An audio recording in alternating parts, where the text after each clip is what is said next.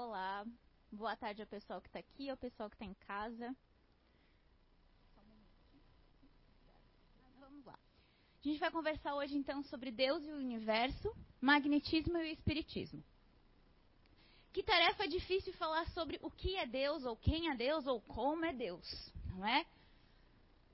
Mas vamos abrir bem a nossa mente. É um tema bastante delicado, mas é bastante gostoso de se falar. Então, quem ou o que é Deus? Deus é um conceito de ser supremo em diversas religiões, fato, não é? E tem vários nomes e nomenclaturas que a gente pode falar de Deus. Alá e todas as outras religiões têm as suas próprias, mas todas são Deus. O que não está decorrente é o como ou o que. A gente tem muito uma imagem de um senhor barbudo, velho, com uma túnica, manto bem comprido. Que é isso que as religiões nos passam. Essa menção de uma figura. E hoje a gente vai ter uma noção de se realmente é ou não é. A religião ainda nos emprega uma, um gênero a esse ser. Gênero masculino. O Deus Todo-Poderoso. O Pai. Ele. Todos os, os, escritos que a gente pega, quando a gente vai é, se dirigir a Deus, o que, que a gente fala? O E maiúsculo, o Pai maiúsculo, porque a gente conota que seja uma figura masculina. E agora, vamos revelar o sexo de Deus. Brincadeiras à parte. então, Deus é necessariamente três coisas. E isso a gente sabe. A maior parte da vida, a maior parte da ciência, a maior parte do poder. De cada coisa não poderia haver uma maior. É um equilíbrio. E isso está na revista de 1899. E ele, nessa revista, todo mês de abril, ele decorre de vários itens. E cada item é subdividido em três forças. A primeira dela é que há três unidades primitivas e de cada uma delas não poderia existir mais do que uma. É um único Deus, uma única verdade e é um único ponto que liberta. Isso é o ponto onde a gente consegue encontrar o equilíbrio entre uma posição. A gente não pode ter uma maior, uma maior parte da vida com uma menor parte da ciência. Porque a vida está dentro da ciência e a ciência está dentro da vida. E Deus está no meio dos dois. Ou Deus é os dois. Então, as três grandezas supremas de Deus é vida perfeita, ciência perfeita e poder perfeito. E as três causas originais do ser vivo, que hoje a gente vai falar bastante também, é o amor divino, o amor de Deus, que a gente tanto ouve, tanto prega em todas as religiões, de acordo com a suprema inteligência, a sabedoria suprema pelo conhecimento perfeito. Na revista de 1866, no mês de maio, vocês estão vendo que todas as revistas que foi escrito falam sobre o conceito de Deus, o universo e como essas forças elas influem na natureza. Na revista de 1866, 30 anos antes, já, ela, já era falado que como é que Deus é tão grande, tão poderoso, tão superior a tudo, pode imiscuir-se em detalhes ínfimos, tipo, que pode estar impregnado em pequenos e míseros detalhes, preocupar-se com os menores atos e os menores pensamentos de cada indivíduo? Eu cresci ouvindo de que não tem uma única folha que caia da árvore sem Deus permitir. Então vamos correr rapidinho. Quantas folhas caem por segundo no mundo? Será que Deus consegue controlar todas essas folhas? É muita folha, gente. É muito pensamento acontecendo ao mesmo tempo. Só nós aqui, nós estamos, estamos em 3, 6, 7, 8, 9, 10, 12 pessoas. Quantos pensamentos a gente está regindo? Fora os espíritos que aqui tem. É muita coisa para Deus controlar. Ah, Jaque, então Deus é mentiroso? Não é isso que a gente está falando. E a resposta foi a, a seguinte: tal é a pergunta feita muitas vezes por todas as pessoas. Suponhamos que um fluido bastante sutil para penetrar todos os corpos. É evidente que cada molécula desse fluido produzirá sobre cada molécula da matéria com a qual está em contato uma ação idêntica e produziria a totalidade do fluido. Fluido é energia. Energia a gente consegue controlar tudo. Pensamento é energia. A árvore, para ter todo o desprendimento, toda a ação da natureza, tem o fluido universal, que a gente vai conversar um pouquinho agora. Isso sim, tudo controla-se ao mesmo tempo. Não uma única pessoa, mas um fluido. Vamos lá. Não sendo inteligente, então, porque Deus é a supremacia e é a inteligência mais perfeita que nós temos. Será que o fluido é tão inteligente assim? Não sendo inteligente, esse fluido age mecanicamente apenas pelas forças materiais, energia, pura energia. Mas, se supusermos esse fluido dotado de uma inteligência maior, de uma inteligência suprema, de facilidades e perspectivas, ela agirá, não mais cegamente. A gente vai colocar vida nela. Não é só mais algo que eu consigo imaginar, produzir, mas algo que eu consigo materializar. Fluido energético é muito diferente do que fluido de motor. E mesmo assim, o fluido de motor ele queima e ele evapora. E a gente não consegue ver a olhos nus. Fluidos espirituais é isso. Só que o que precisa do fluido do motor? Do óleo, do combustível e de todas as partes mecânicas que tem no carro.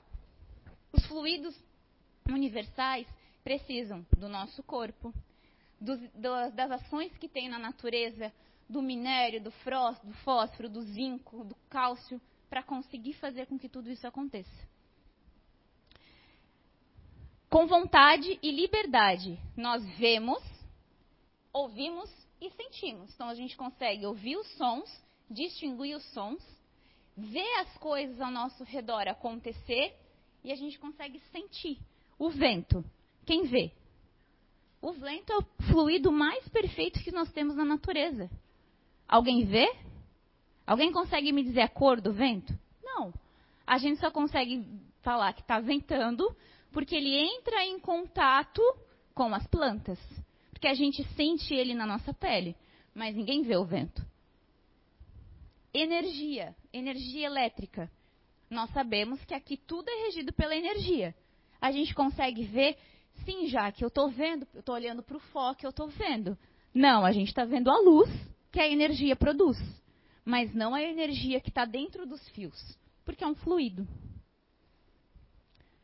Espero que tenham conseguido entender. Então, vamos lá. Mais para os Basta um raiozinho desse nosso pensamento dirigido para diversos pontos. Pensamento a gente não tem como medir, e a gente não tem como controlar, nem como deter. Tem vários estudos que falam, até nos cursos anteriores de Espiritismo, foi passado bastante para nós de como que o, o, o nosso poder, pelo pensamento, consegue moldar as moléculas dentro da água, as moléculas do ar, as moléculas das plantas. Como que isso, só da gente falar, só da gente pensar, as coisas ao nosso redor já ganham vida, já ganham sentido, já interagem. Depois da oração, o pensamento é a maior força que a gente tem. Mas a gente impregna e não acredita de formas erradas.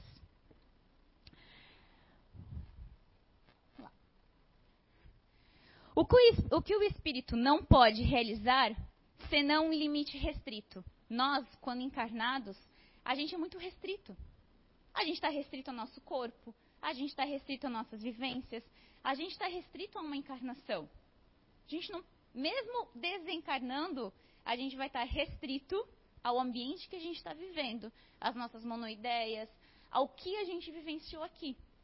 Não é porque a gente desencarna que a gente começa a viver uma vida melhor, com mais paz, mais linda, mais florida. Não!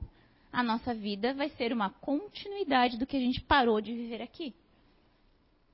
A gente vai precisar trabalhar, estudar, se melhorar, ter conhecimento sobre as coisas que a gente está fazendo. Que a ação do espírito é momentânea e infinito, a realização das proporções infinitas, há ainda como diferença que a opa, momentânea e subordinada às circunstâncias, ao passo de que Deus é permanente. Não conseguimos ter uma noção de que Deus é algo volátil. A gente consegue? A gente não consegue. A gente tem isso tão presente na nossa cabeça de que Deus é onipresente que a gente não consegue ter uma imagem de Deus volátil. A gente não consegue pegar. Será? É o sonho da nossa vida ver Deus. Não é? Ah, mas os espíritos superiores, já que eles obedecem a Deus. Eles falam com o Pai maior. Não necessariamente. Eles falam com espíritos acima deles. E esses é, respeitam as leis universais que a gente tem. O pensamento do espírito só abarca um tempo e um espaço circunscritos, enquanto o de Deus abarca o universo e a eternidade. Numa palavra, entre os espíritos e Deus há a distância do finito ao infinito. Nós somos finitos, nós, espíritos de carne, espíritos desencarnados, nós somos finitos. A experiência onde Deus vivencia é infinito. Mesmo quando a gente sai da Terra, toda a maioria das pessoas, ou quem nunca viu pode pesquisar, que no universo tem os buracos negros. Mesmo lá, nos buracos negros, tem vida, tem moléculas, tem fluidos, tem energia. Como já que se é negro? Não vou conseguir explicar porque foge dos meus conhecimentos. Mas tem, porque é fluido universal. São fluidos tão sutis que a gente não consegue visualizar, mas tem. Átomo, eu não consigo ver, mas eu sei que ele existe. E o nosso pensamento é isso. Deus não é um ser, um ser de carne e osso. É uma energia. Energia nós conseguimos colocar em tudo que é lugar, em tudo que é canto, no nosso pensamento, controlando nossos fios de cabelo que caem da cabeça, os fios de cabelo que crescem. Isso a gente consegue. Pensamento está em tudo que é lugar. Agora, uma única pessoa controlar tudo é quase que impossível. Impossível. O fluido perispiritual não é o pensamento do espírito, mas o agente e o intermediário desse pensamento. Como é o fluido que transmite, é como se o fluido fosse o fio, do, ou o perispírito fosse o fiozinho da luz, sabe? O condutor energético. E o nosso fluido fosse a energia que está dentro. Uma coisa é o meu perispírito, Outra coisa é o que anima esse perispírito. E outra coisa ainda é o pensamento. Que a gente precisa ter uma onda energética. Não precisa? Que é para dar essa energia. Então, como é o fluido que transmite, ele parece não fazer senão o uso do, do fluido. Assim como o som parece um com o ar. De sorte que podemos, ser assim dizer, materializá-los a gente escuta o som do ar, não escuta? Do vento. E a gente sabe que tem vento, mas a gente não consegue ver o vento. A forma do vento, a molécula do vento, a gente não consegue ver ao olho nu. Mas a gente sabe que ele está ali porque o, o ar, o som se materializa.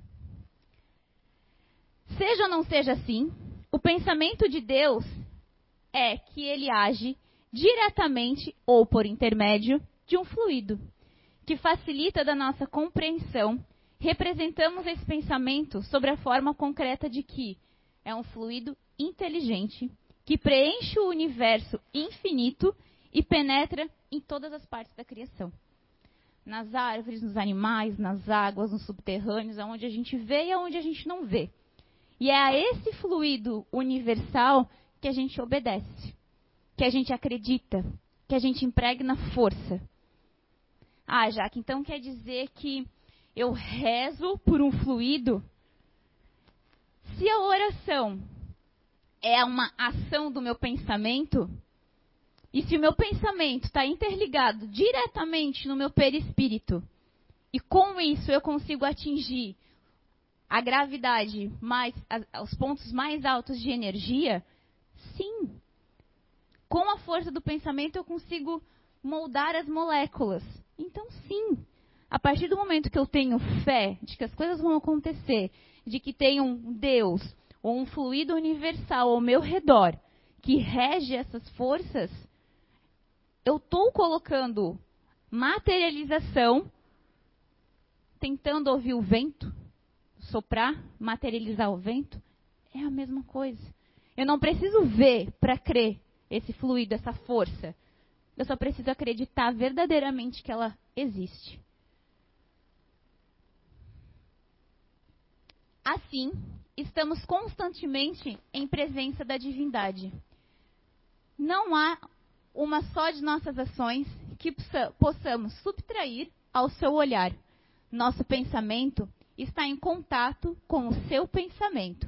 E é com razão, e é com a razão que se diz que Deus lê os nossos mais profundos refolhos do coração. Estamos nele como ele em nós, segundo a palavra do Cristo. A igreja nos fala muito disso, nos fala? de que de, nós estamos em Deus e Deus está em nós. Que Ele está no nosso mais profunda molécula do nosso coração. E Ele está. Nós somos Deus materializado. Nós conseguimos ser. O nosso universo, a nossa matéria. E tem muitos estudos ainda que falam que tudo que a gente consegue tocar não existe. Muitos estudos. Muitos estudos comprovam de que a matéria não existe a matéria, a materialização da madeira, do chumbo, do aço? Não. Nós aqui hoje vivenciamos uma vida de matéria. Mas ela não dura para sempre. E assim, é Deus. Um fluido, uma energia que rege tudo e todos ao mesmo tempo. A energia elétrica, a partir do momento que a gente liga o disjuntor da casa ela não liga a casa inteira por apenas um botão? Fluido cósmico universal também. Energia de Deus também. Ah, Jaque, mas sou eu, ser humano, que preciso lá ligar a tomada. Sim, a materialização. E o restante, tudo se faz. A imagem de fluido inteligente universal, evidentemente não passa de uma comparação mais própria a dar uma ideia mais justa de Deus que os quadros que o representam sobre a figura de um velho de longas barbas envolta num branco, que é a imagem religiosa que a gente tem. Mas hoje a gente já sabe que Deus é uma energia que a gente impregna e que a gente tem a força de materializar. A ideia de um fluido universal inteligente penetra tudo. Isso sim, uma única pessoa não. Como seria o fluido luminoso, um fluido calórico de calor, de fogo, de aquecimento? Aquecimento, calor, a gente sente a quilômetros, não sente? Às vezes a gente está parado do lado de uma pessoa e essa pessoa está tão quente que a gente sente. Não sente? Umas pessoas mais quentes do que outras, com mais sensibilidade do que outras. Mas a gente sente. Se vocês não pegaram momentos ou não lembram, vocês vão lembrar num exemplo que eu vou dar daqui a pouco. Só a gente não vai colocar carroça na frente dos bois ainda. Fluido está em todo lugar. Deus está em todo lugar. Além do fluido calórico luminoso, fluido elétrico, das energias e quaisquer outros, desde que eles forem inteligentes. Energia inteligente, o calor do sol, o calor da luz é inteligente. O vento, olha a coisa mais maravilhosa que é sentir um vento. E é energia. Tem o objetivo de compreender a possibilidade para Deus de estar em toda parte, de ocupar-se de tudo, de velar pelo broto da erva como pelos mundos. Aí sim, a partir do momento que tem energias que controlam a germinação do solo, a preparação das bactérias no solo, vai ter a hora que essa planta emergir, ela vai fazer parte desse fluido. E ela vai conseguir o quê? Passar para a gente. Pela fotossíntese, pela energia das moléculas, por tudo. Aí sim, Deus está em tudo quanto é lugar. Então, podemos bater o martelo de que Deus existe. Não existe? Deus existe. E a gente não pode duvidar. Ele é infinitamente justo e bom. E ainda no Instagram tem aquela hashtag que Deus é bom o tempo todo. O tempo todo Deus é bom. Claro que é. Olha tudo que a gente tem ao nosso redor. Não só dos merecimentos financeiros, das portas fí físicas que abrem na nossa vida. Mas Deus é bom só pelo único fato da gente ter várias oportunidades reencarnatórias. Várias oportunidades de estar com pessoas que a gente gosta. Ou de selar vínculos conflitos com pessoas que a gente não gosta. Ter a oportunidade de conhecer e explanar isso. Só por isso, Deus já é bom. Deus já é mais maravilhoso ainda por a gente conseguir ter um corpo com várias moléculas, que tem coração, órgão, e a gente consegue gestar, gerir, formar isso tudo dentro. Só por isso ele já é maravilhoso. O restante nós vamos construindo e tomando conhecimento. Já que você está falando tanto de fluido, o que, que, é esse fluido? Como que ele acontece? Então agora você já sabe que tem o fluido, o fluido existe. Então, ele é chamado de fluido cósmico universal. E na questão 27, bem no começo do livro dos Espíritos, Allan Kardec pergunta: Ah, então, dois elementos gerais do universo, a matéria e o espírito? A nossa matéria e o que está ao redor? E, espírito, e os espíritos respondem: sim. E acima de tudo, Deus, o Criador, o Pai de todas as coisas. Deus, espírito e matéria constituem o princípio de tudo o que existe, a Trindade universal. Mas ao elemento material se tem que juntar o fluido universal, que desempenha o papel de intermediário entre o espírito e a matéria propriamente dita, por demais grosseira para que o espírito possa exercer ação sobre ela. A gente precisa, nada mais é. Fluido cósmico universal são todas as leis que a gente tem. O que precisa para a gente ter água nos rios? O que a gente precisa para ter oxigênio dentro dessa água? E o que precisa ainda vai muito cósmico é mais de materialização, de matéria, de magnetismo mesmo. Vai muito além das leis naturais, do porquê reencarnamos, do porquê experienciamos corpos diferentes, do porquê nos sentimos atraídos, gostamos ou não gostamos. O fluido ele rege tudo isso. São as leis que determinam. São bases, como a base da casa, um fluido, a preparação do solo do terreno e a lei da casa é, os, é as, os palanques que a gente coloca, as vigas. É o que vai dar sustentação para a nossa vivência.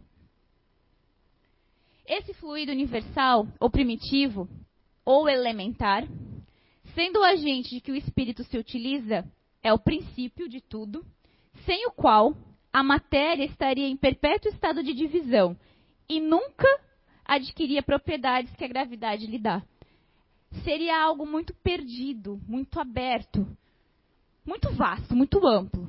Só assim já está é amplo pra caramba para a gente entender. mas são as leis que gerem a nossa estada e tudo o que acontece. Tudo. Fluido magnético, também conhecido por princípio vital. Fluido nervoso ou fluido elétrico animalizado. Nada mais é do que o sopro da nossa vida. É vida. Quando a gente está desencarnando, que a gente olha alguém, tem a experiência de estar num leito de morte, ou em casa, na rua, no asfalto, mas tem contato, os fluidos magnéticos estão ligados diretamente aos nossos chakras, em todos eles. Nem mais, nem menos. E quando a gente está no desencarne, é esse princípio vital, esse fluido vital, que vai se perdendo, que vai se esgotando. Já que como é que acontece no suicídio? Muitos têm o merecimento de serem retirados.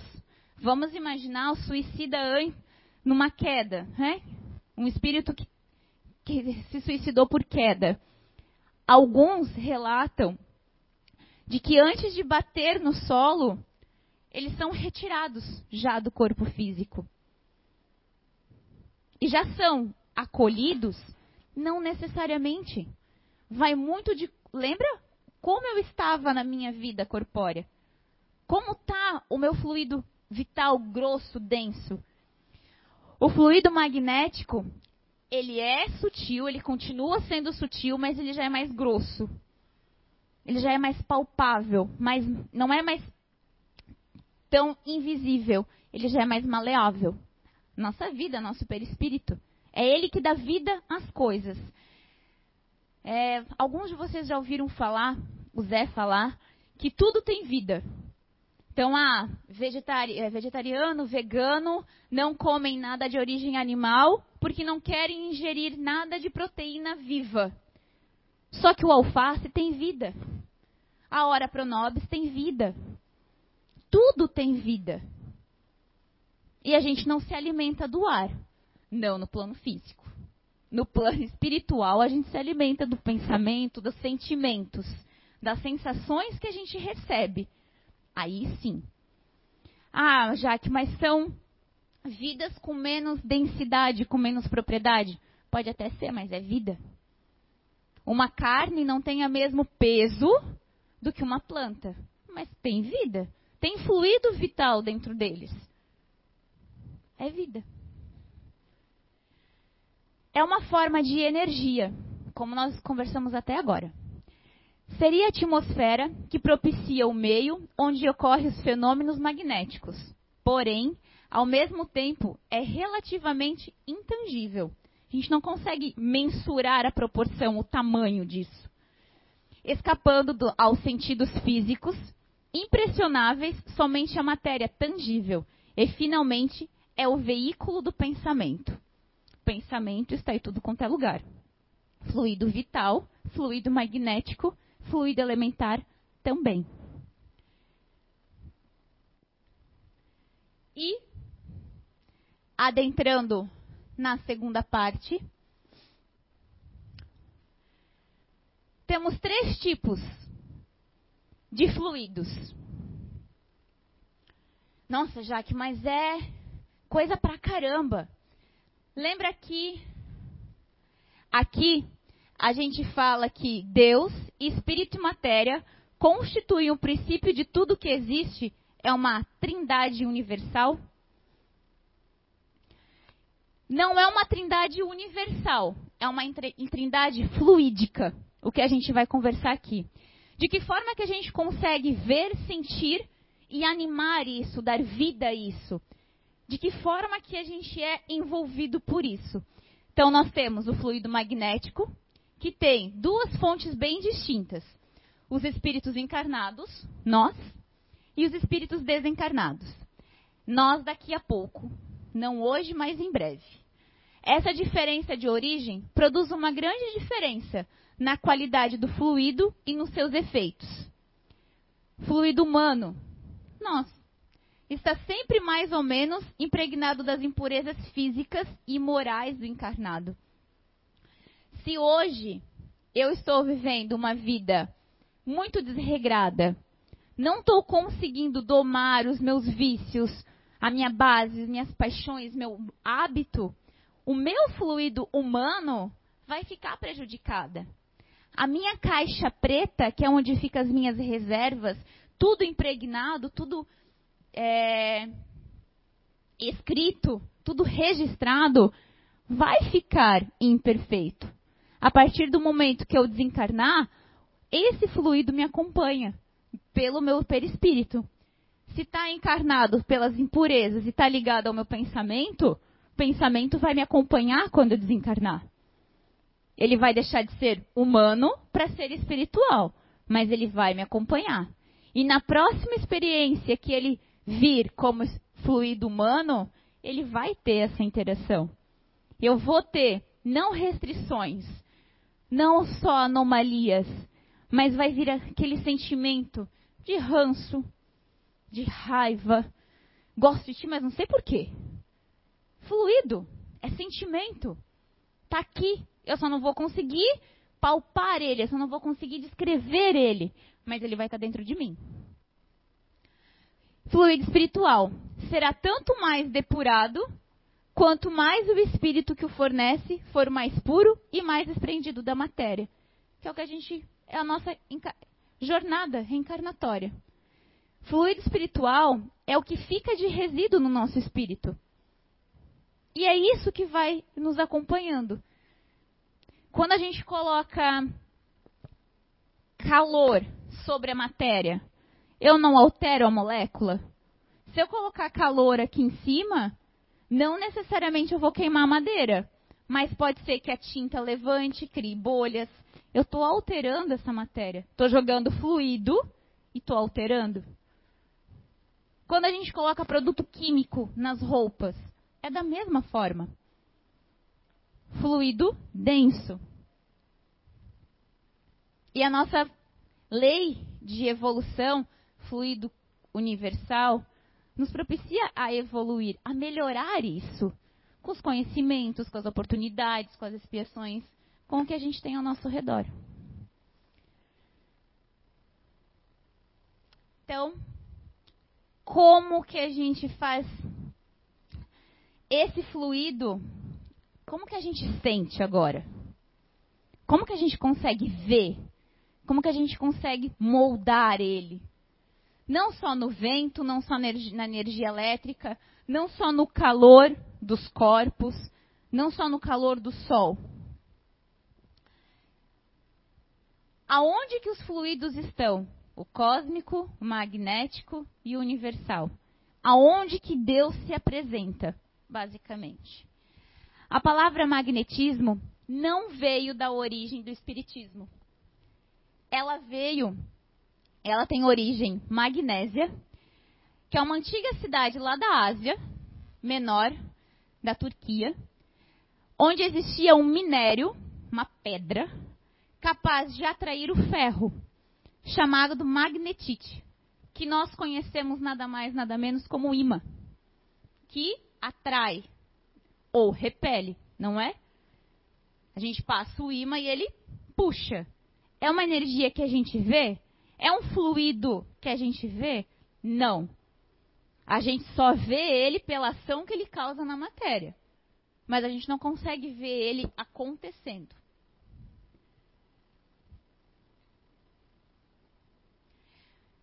E ela, essa onda que ela causa é um conjunto de fenômenos relacionados à interação entre campos magnéticos, que são as regiões do espaço que se encontram sobre a influência de correntes elétricas ou dos momentos magnéticos de moléculas e partículas elementares. Primeiro a falar sobre isso foi Mesmer. Criou-se, tentou-se na época Mesmer ele tentou provar de que todas as energias tinham cunho de força natural e invisível. E Mesmer ele tentou provar de diversas formas de que essas energias tinham poder de cura. Tá vendo que na foto aqui é o ombro? É um ombro, é o nosso ombro. Mesmer ele fez vários estudos de que o magnetismo, o fluido universal, tinha poder de cura. Da mesma forma que a pedra, o imã, atraía ou repelia pelas forças, o magnetismo imposto por energias e o fluido corporal tinham um poder de cura. Mas ele estava sozinho nessa batalha. E isso aconteceu no século XVII. Muito primitivo. O Espiritismo só veio depois. Que é o que tomou bastante força. Allan Kardec se utilizou muito do termo magnetismo para dar força, para impregnar valorização aos tratamentos mediúnicos, aos fenômenos espíritas. as presenças dos espíritos interação conosco encarnados. E ele utilizou muito, muito da palavra, porque ela estava no auge, naquele momento que ele estava nos estudos, nos descobrimentos, nos primeiros contatos com os espíritos. Mesmer ele apontava que era uma força, magnetismo, era uma força natural invisível isso a gente já sabe. E que ela era possuída por todos os seres vivos, animados, humanos, animais, vegetais, tudo. E ele acreditava que tal força poderia ter efeitos físicos, curativos, incluindo propriedades de cura, tratamentos e transformações, transportes. E ele tentou mas ele era sozinho. Não tinha ninguém com ele. Anos seguintes, no século seguinte, que veio uma doutrina chamada mesmerismo. De Anton Mesmer, de Franz Mesmer, que foram as pessoas que pegaram o conhecimento dele e foi evoluindo, escrevendo, catalogando e comprovando de que realmente existia. E não, mesmerismo não tem nada a ver com o espiritismo. Mas Kardec se utilizou muito do conhecimento dele para conseguir fazer as comprovações dos fenômenos mediúnicos. Então, usamos a palavra magnetismo para expressar fenômenos espíritas como passe, que todo mundo já sentiu magnetismo, então não sentiu? Todos nós. Todos nós sentimos esse fluido. Não só o magnetismo do vento. Todos nós, todos vocês que estão em casa, que já receberam passe, ou já que eu nunca recebi um passe, não mesmo? Lá na hora da missa, no final, o padre e o pastor, pelo menos das, das igrejas que eu frequentava, ele fazia bênção final. Não era? Lá no último momento da missa, ele erguia as mãos. Na missa em casa que a gente assiste pela televisão, ele erguia as mãos e pela imposição das mãos, pelo magnetismo do padre, do pensamento dele, pela oração impregnada, ele consegue ampliar tudo. E o que, que é a espiritualidade faz nesses momentos? Abre os nossos, nossos chakras, os filtros que a gente tem dentro dos chakras, para que a gente consiga captar esse magnetismo. Tanto na igreja, quanto na bênção, quanto no batismo, quanto no nosso passo na casa espírita. Ah, eu vou levar o padre para fazer uma oração para o meu familiar lá no leito de hospital. Ele vai impregnar magnetismo. É um passe. É um passe com imposições de mão. Quando mãe, as mães estão em casa. Quando os, os filhinhos de vocês caíram quando era criança, o que, que a gente faz? Qual é a primeira coisa que a gente faz? passa remédio, ou ainda, primeira coisa não faz, isso é por último. A gente esfrega, não esfrega? Ai, vai passar, não fica assim, a mãe tá aqui. Vamos lá lavar para ver se melhora. O que, que eu estou fazendo? Passe. Passe, estou mexendo com as moléculas. Estou impregnando a minha força porque eu não quero que o meu filho sinta dor, ou quero, não quero. E estou falando para passar, para sarar. Estou ativando as moléculas de cicatrização que estão ali. E já estou trabalhando com o mental do meu filho. Todo mundo já viu o magnetismo acontecer, então. Não viu? A gente só não consegue ver a força que tem. Febre. Febre é um fluido corpóreo. Ninguém consegue ver a febre. Eu consigo ver o suor. Mas eu não consigo ver a febre. Mas a mãe está ali, com panos de água gelada, trocando pelo fluido vital da água, pelo poder da água, da oração. E a gente passa a mão na cabeça do filho, querendo que tire aquilo. Não tira? A gente não tira, mas ameniza. Se eu impregnar fé naquilo, vai amenizar. Essa é uma pintura dos estudos de Mesmer. Então, no início seria ele, bem no início dos estudos. Esse seria o Mesmer fazendo a prática do passe. Quem mais recebe, talvez, era quem estava na frente, mas a mesma força pela, pelo pensamento conseguia atingir o último. Que é o que o pastor faz lá na igreja. Que é o que o benzimento faz o que nós fizemos dentro da, do passe. Que é o que a gente faz com a nossa plantinha. Conversa com a plantinha, conversa com o nosso cachorrinho, com o nosso gatinho, com o nosso furão. É magnetismo puro. Se eu realmente acreditar no que eu estou fazendo, é magnetismo puro. Ainda tem os que utilizam do magnetismo, muitos espíritos se utilizam para nos embriagar de sono, cansar o nosso fluido vital, para que a gente consiga adormecer por magnetismo, para que eles consigam nos auxiliar, nos intuir, nos ajudar de alguma forma. Outro ainda, exemplo de magnetismo do curativo. Mãe, tá ardendo, tá queimando. O que, que a gente faz? assopra. Passe de sopro, magnetismo.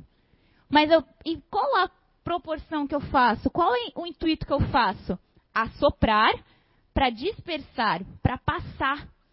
Não é isso que a gente faz? Magnetismo. Até melhora. Porque a gente tem moléculas na nossa pele que interagem com a dor e fazem com que a ardência continue. Mas melhora.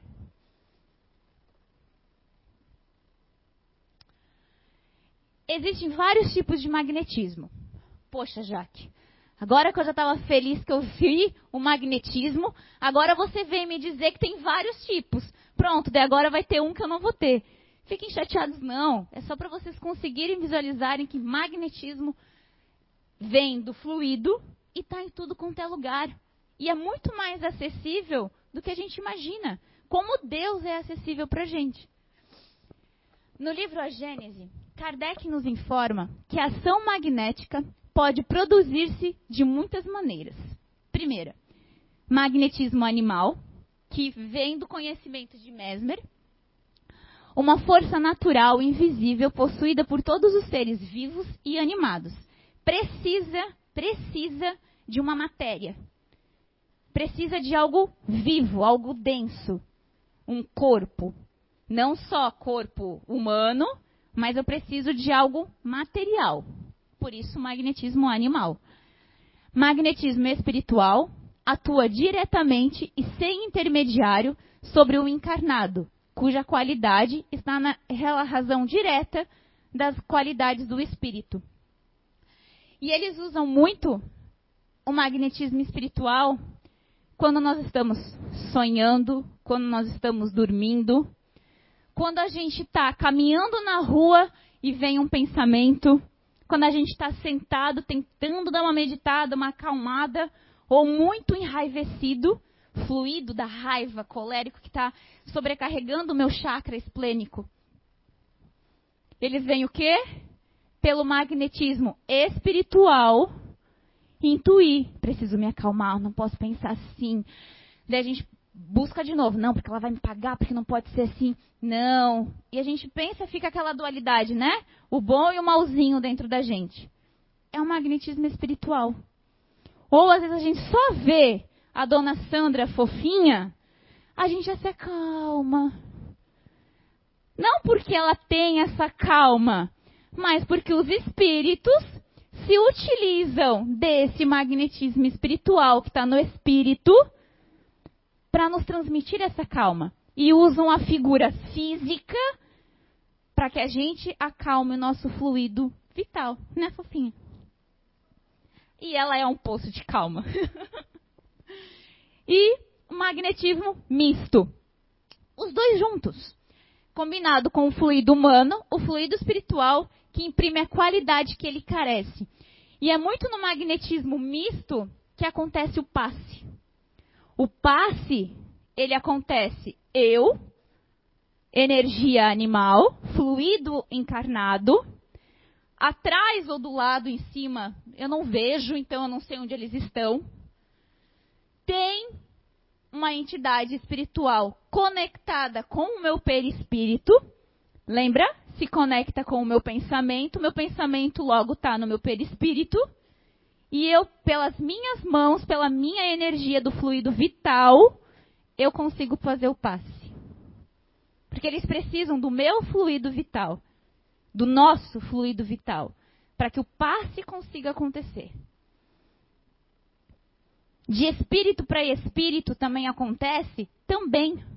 Acontece muito nas mediúnicas, que o espírito precisa vir num corpo encarnado para ter o choque anímico ter conhecimento novamente dessa força mais densa, desse fluido corpóreo, para ter conhecimento e oportunidade para resgatar os fluidos cósmicos universais. Precisa desse, desse magnetismo. E a gente é denso, a gente é pesado. Não só de peso na balança, mas para a gente ser, ter carne, ter, estar aqui, a gente precisa ter força volátil, mais densa. E o passe. O passe ele é uma transfusão de energias alterando o campo celular. A gente tem aqui na casa muitos passistas. E você, passista que está em casa, ou reikiano, que, né, que depois de, de Mesmer veio mais outras pessoas que se aprofundaram mais e se utilizam do magnetismo e das energias do magnetismo, dos fluidos energéticos, para aplicar passe. Seja de sopro, de imposição de mãos, pelo pensamento. Já como é que se dá passe pelo pensamento? Sim, muito. Eu estou aqui, consigo visualizar a minha avó lá no Rio Grande do Sul. Eu sei que ela não está bem, e pela força do meu pensamento, que a gente já conversou bastante hoje, eu vou pegar os fluidos da natureza que estão ao nosso redor. E o que, que é mais forte do que a energia? A velocidade do pensamento é muito mais forte do que a velocidade da luz. É muito mais rápida. E já tem ciência comprovando isso. Podem pesquisar. Vou conectar com a minha avó, lá no Rio Grande do Sul, 700 quilômetros de distância.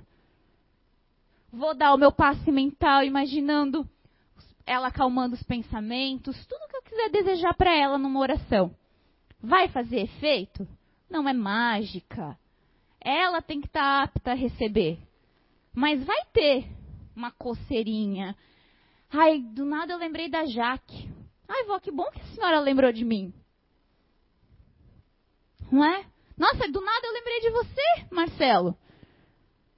Poxa, fulana, você me ligou. Tava mesmo pensando em te ligar. Tem a ver com sintonia mas tem a ver com magnetismo, com a força que eu impregnei naquele pensamento, que foi muito rápido. Meu, não posso esquecer de, final do dia, mandar mensagem para minha mãe. Minha mãe manda uma mensagem perguntando aquela mesma coisa. Imediatamente. É o nosso poder de alterar as moléculas. Só que a gente não vê. E ainda culpa que Deus não é bom, porque eu não consigo perceber tudo isso. Na assistência magnética, os recursos espirituais se entrosam entre a emissão e a recepção, entre eu dar um passe e eu receber. Ao mesmo tempo que o passista está emitindo energia, eu também estou recebendo energia do espírito que está me auxiliando. É uma recepção e uma emissão.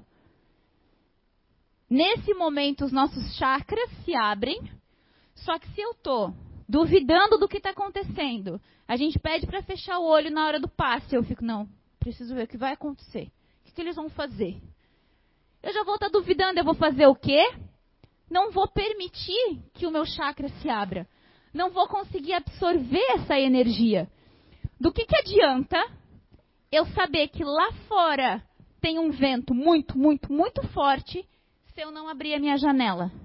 O vento vai entrar? Vai conseguir interagir com nós que estamos aqui? Não vai. Os nossos chakras é assim.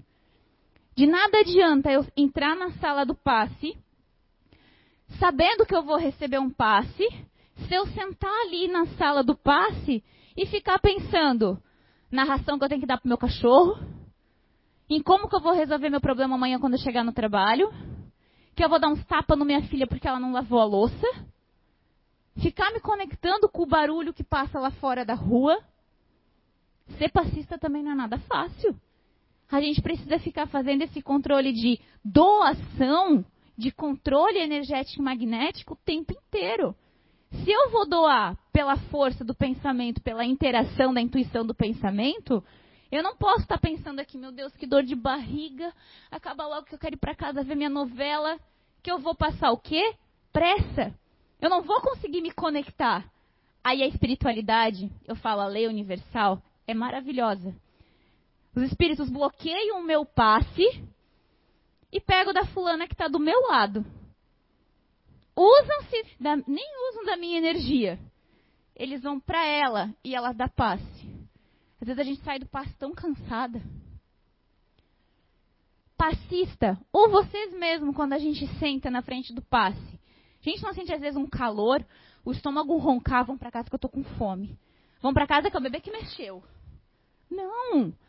É as suas moléculas sentindo o fluido, sentindo o magnetismo, a energia que teve ali, a troca. Usinando é o nome disso. Não é fome, não é sede. Eu estou us... Ai, saí com uma pressão na minha cabeça ou uma coceirinha na minha cabeça, que é onde a gente mexe com o chakra. Então, reentrosam na emissão e recepção, ajudando a criatura. Criatura, eu até ia apagar esse nome, mas eu deixei. Porque às vezes a gente é criação, mas às vezes a gente entra na sala de passe, ou a gente senta na frente do médico sendo criatura. Porque é cada coisa fechada que está na nossa cabeça que é uma criatura mesmo. Que não é um, um ser vivo, é uma criatura necessitada para que ela ajude a si mesmo.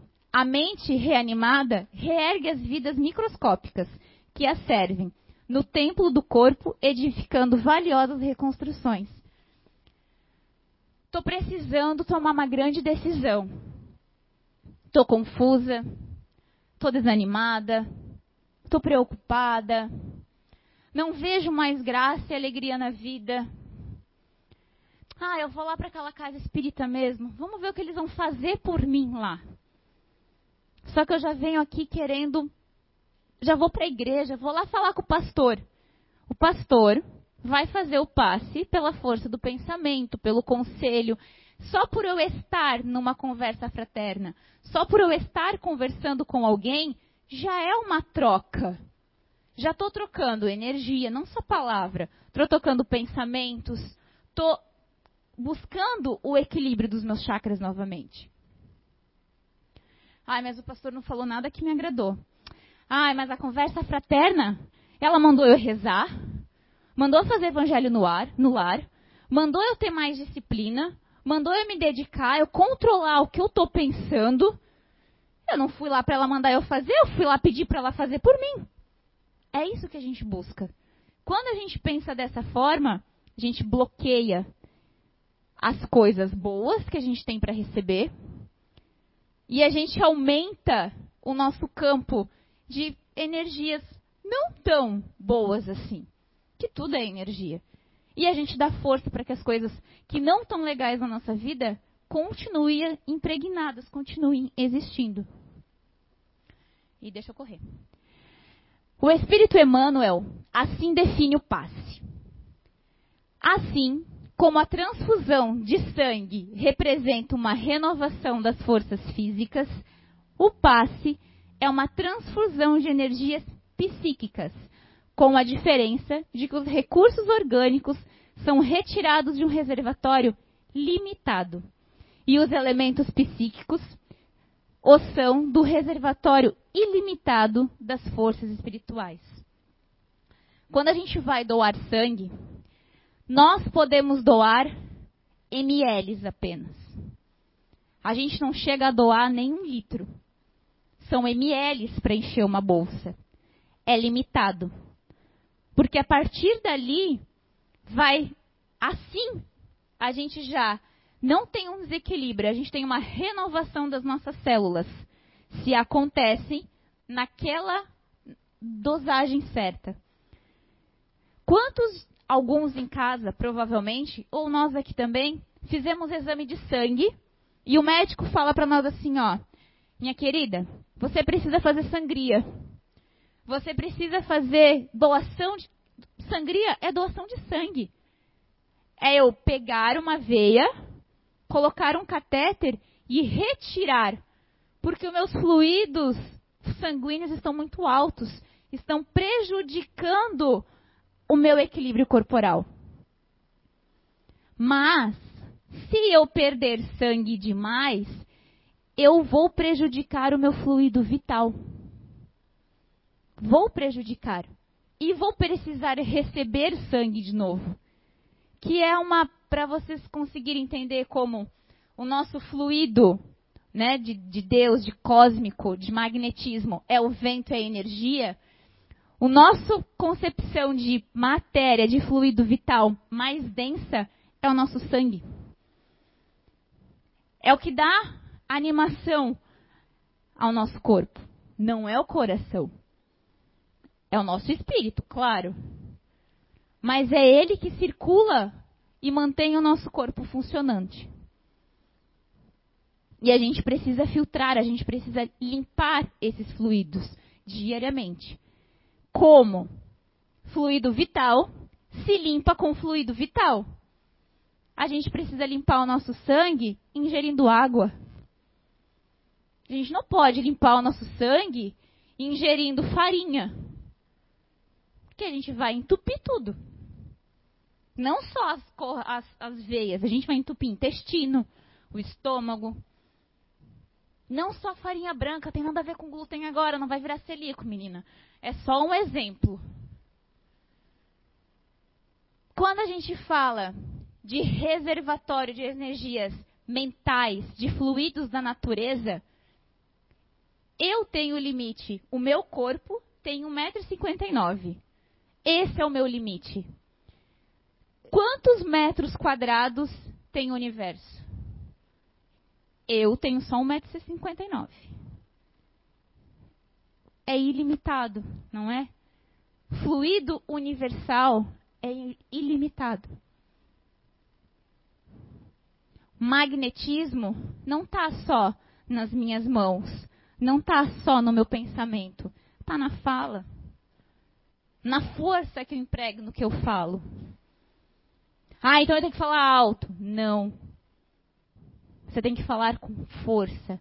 Você pode estar falando baixinho calmo, tranquilo, igual a dona Sandra aí. Mas ela fala firme.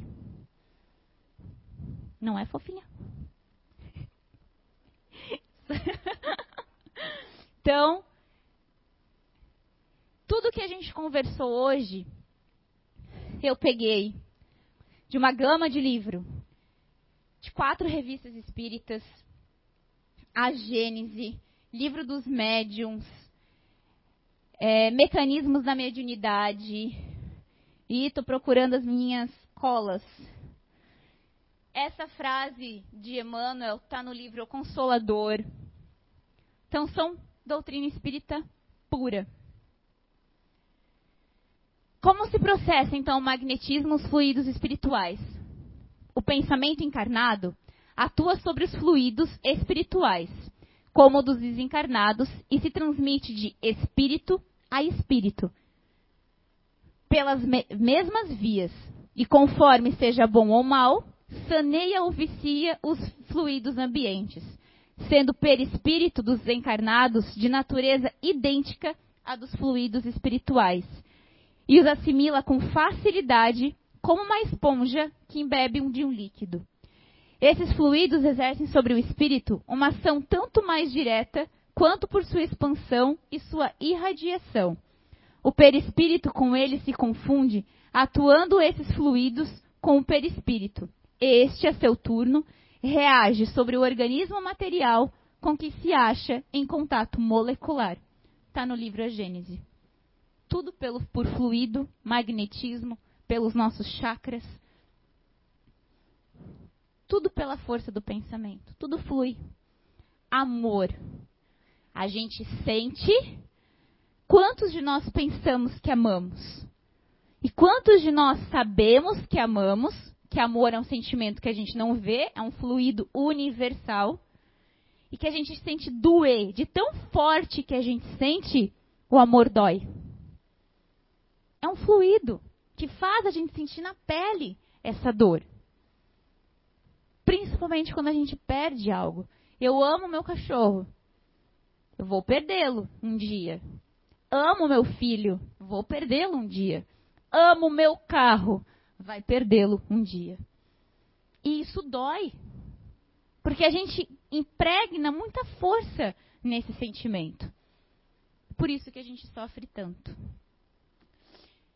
Mas, para sanar tudo isso e para fazer com que as coisas realmente aconteçam, e já para encerrar, não adianta a gente estar tá só desanimado, culpando os outros, vir para a casa espírita ouvir uma boa palestra, tentar fazer o que a gente orienta nas, nas palestras, nos cursos, na conversa fraterna se a gente não faz a nossa parte, se a gente não se utiliza dos fluidos que a gente tem. Semana passada, semana passada foi feriado, né? É, fui buscar fluido da natureza. A gente precisa. Quando a gente está mal, no hospital onde eu trabalho, eu faço isso, tento fazer isso com uma com muita regularidade, mas às vezes pela rotina, pelo dia a dia não dá. E eu me sinto cansada, irritada, sugada. Chego em casa sem vontade, às vezes, para fazer algumas coisas. Ali no feriado eu falei: não, preciso. Preciso colocar meus pés no chão. Preciso andar descalço. Preciso ter contato com água, com vento, com a natureza. E a gente precisa conversar com eles. A magnetismo, quando a gente acredita, dá certo. Às vezes a gente dá uma brincada num sarcasmo de para chover porque eu quero caminhar. Só começa a chover depois que eu vou entrar dentro do carro de novo. Só que quando a lei da natureza vê que tem um motivo, as coisas acontecem. Quando a gente mergulha numa água muito gelada, quando a gente toma uma água muito gelada, a gente não se arrepia? A gente não mexe com, as, com a nossa energia? Ter uma regularidade, fazer isso todos os dias, prejudica o nosso corpo e as nossas células de defesa. Fazer isso quando a gente não está muito bem, quando a gente sente-se desgastado, é positivíssimo. Eu estou ativando as minhas células, eu estou resetando o meu fluido. E a gente precisa desse contato. Quando a gente não tem essa possibilidade de tirar o calçado e colocar o pé na grama, o banho é um fluido vital mexe com o nosso fluido. O alto passe O que, que eu vou fazer? Meu Deus, estou lavando o meu cabelo, né? Não quero mais pensar nisso. Quero que essa mágoa saia de dentro de mim. Tira isso do meu coração. É um autopasse. É o meu fluido, o meu magnetismo, pelas forças que eu tenho ali ao meu redor. Às vezes até o fluido vital do meu animal de estimação que está doando. Das plantas que eu cultivo com tanto amor e carinho. Que nessa hora, a força da natureza, a lei universal, a espiritualidade vai lá, pega e traz para você lá no chuveiro. Quando ali no hospital os pacientes saem da UTI, independente do que aconteceu, que for para UTI, eu tento levar e tento falar com a equipe para a gente levar para dois lugares o mais rápido que a gente conseguir. Para fora, para o sol, mas o primeiro é banho, banho de chuveiro. Banho de pano é necessário, no leito, mas é como se a gente mantesse as energias circulantes no leito. E mexendo é uma pessoa que está dando banho. Então o fluido, a energia daquela pessoa está passando para mim que estou tomando banho de pano. Mas é necessário naquele momento é que o meu corpo precisa. Só que a gente acaba se, se condicionando. Não é se condicionando, não. Congestionando pela força que está ali no ambiente. Eu ainda brinco com eles que eu falo assim, ó, a gente vai tomar banho de chuveiro. É hora de colar o espírito no corpo. Que a gente fica meio perdido. E como é bom. A gente chega em casa cansado e tomar um banho. É revigorante. Pegar e tomar um banho de chuva. Nossa! Nunca mais fiz isso na minha vida. Ah, mentira, eu ando de moto, faço isso de vez em quando. Mas eu tô de capa de chuva. Não estou pegando. E ainda às vezes ainda fico braba por causa do frio e tudo mais. E muitas vezes eu fico pensando, poxa, é uma oportunidade de estar renovando a imunidade. Então vamos lá. E a gente abre. Se a gente pega uma chuva com já com o pensamento e magnetismo de que vou ficar doente, eu já estou mandando sinal para as minhas células, já estou alimentando esse magnetismo de que eu vou ficar doente. E assim flui tudo ao nosso redor. Então, a par da medicação ordinária, elaborada pela ciência, o magnetismo nos dá a conhecer o poder da ação fluídica e o espiritismo nos revela outra força poderosa na mediunidade curadora e a influência da prece. Está no Evangelho segundo o Espiritismo. A gente tem uma força pela oração, pelo nosso pensamento, que entra em contato com as leis universais de Deus que está no universo à nossa volta. E Deus está à nossa volta. Que é isso que faz a gente sair, às vezes, de uma situação desengonçada, conseguir falar e negociar alguma coisa com alguma pessoa. É isso que nos devolve a sanidade. E é isso que nos dá merecimento e alimenta todos os nossos fluidos. Então vamos vir para cá, vamos ter, buscar emanar bons fluidos para as pessoas, bons pensamentos. Sentar na cadeira de passe, na maca de passe, em casa, quando a gente está vendo a palestra, abrir a mente para que a gente consiga fazer com que os pensamentos e os nossos chakras se abram e a gente consiga se renovar. É uma grande medicação, é a maior medicação que a gente tem é a prece e os fluidos universais que a gente tem e vital. Muito obrigada. Passei 10 minutos. Então, a segunda. Agora a gente vai ter um intervalinho de 10 minutos. Nós vamos dar uma ajeitada aqui no corpo físico, uma recalibrada no estômago, mandar energia para a cabeça, porque se a gente para o estômago, para ele conseguir fazer que a gente consiga prestar atenção, né, aumentar os níveis de açúcar, serotonina, endorfina, e a gente volta daqui 10 minutos então e a gente espera vocês. E o Alexandre vai estar aqui então falando depois o que é ou o que não é espiritismo e mediunidade. E vocês podem participar conosco agora por perguntas, tanto aqui, das pessoas que estão aqui, quanto você que está em casa também. Então entre em contato com a gente pelas mídias, pelas redes sociais e mande a sua pergunta. E quem está aqui também pode fazer. Bom, muito obrigada e até a próxima. Ok, boa tarde para todos, boa tarde a quem nos acompanha pela internet. Então, uma vez eu, eu falei sobre o que, que, era, o que não era espiritismo, que é uma coisa que as pessoas costumam é, confundir muito, é, não sabem, hum, é, muitas vezes, até por questão de ignorância mesmo, né? Não conhecem, nunca leram, nunca é, souberam o que, que é o espiritismo e o que, que é realmente a prática espírita, o que, que se faz dentro de uma casa espírita. E depois eu vou falar sobre a questão um pouquinho sobre a mediunidade. Então, aí depois a gente vai abrir para perguntas, né? Se vocês quiserem é, fazer alguma pergunta, até vocês que estão aí nos assistindo ali pela internet, se quiserem fa é, fazer alguma pergunta a respeito desses dois temas, tá? Outros temas daí, dependendo como for, a gente pode até ir respondendo. Bom, gente, o que, que é o que não é espiritismo? É, desde que eu me tornei espírita há muito tempo, não vou dizer quanto tempo, né, mas faz já bastante tempo já, é, era muito comum as pessoas confundirem é, espiritismo com certas práticas é, que veio muito mais do imaginário popular, muito mais do, da, da, de filmes, né, de filmes que, de terror principalmente, de, de, de suspense, terror, e acabar, a, acabar achando que aquilo ali era a doutrina espírita. Claro que também a desinformação né, de alguns pastores, alguns padres, que na época, no início do século XX, achavam que era uma doutrina do demônio.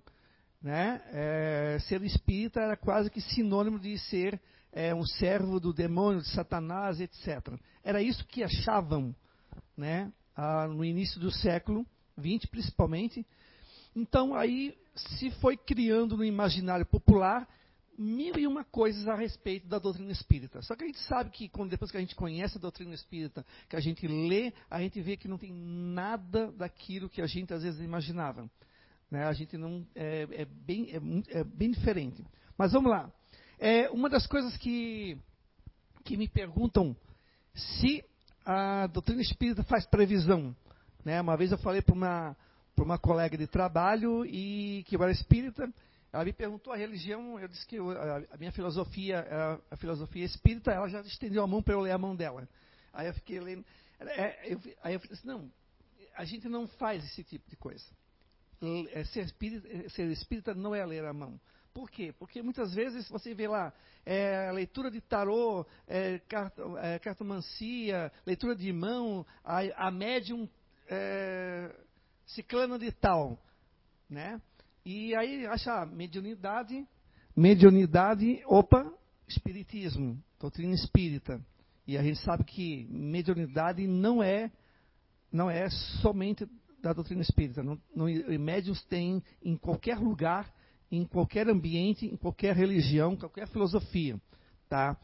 Então ela me estendeu a mão para mim, eu expliquei para ela, né, dizendo que a gente não faz leitura de mãos não é leitura de tarô, é, búzios, é, deixa eu ver o que mais, borra de café, é, essas coisas assim.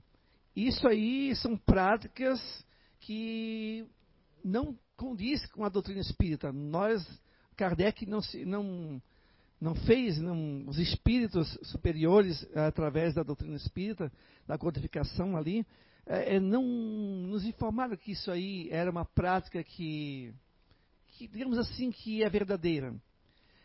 A gente sabe que a leitura da mão ou a leitura do tarô são apenas meios para quem tem alguma clara evidência que ele usa aquilo para poder ver algumas coisas, ou ele tem uma psicometria e ele consegue, às vezes, pegando na mão da pessoa, olhando para as mãos, e ele consegue perceber algumas coisas.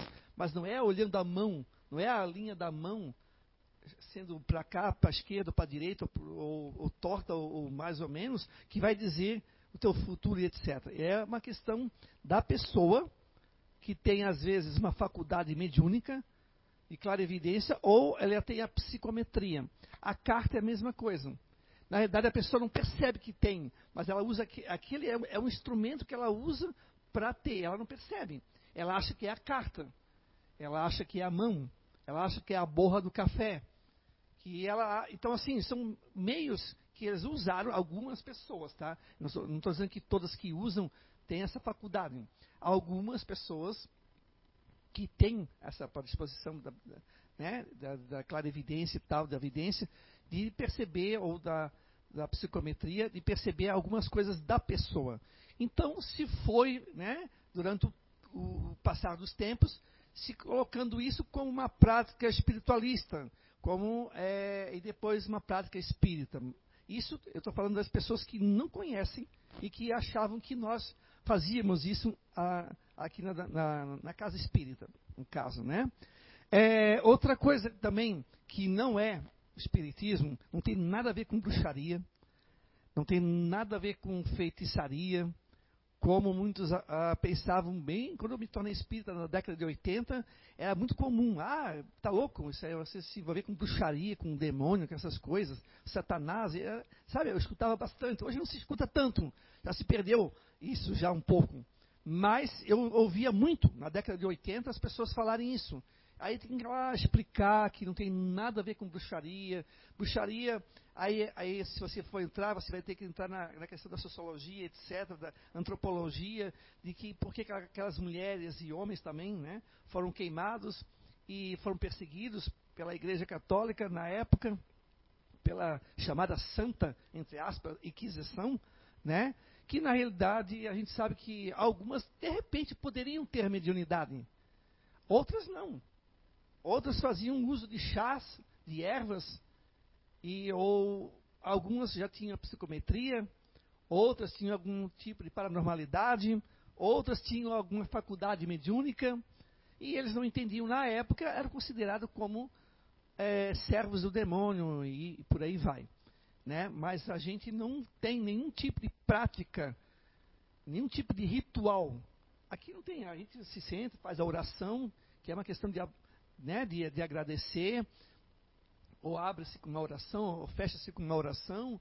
A gente vai na sala do, da fluidoterapia, do passe, tem uma questão da luz ali, ser um, pouco mais escura e tal, a questão dos fluidos ali, que tem toda a espiritualidade, mas não é um ritual.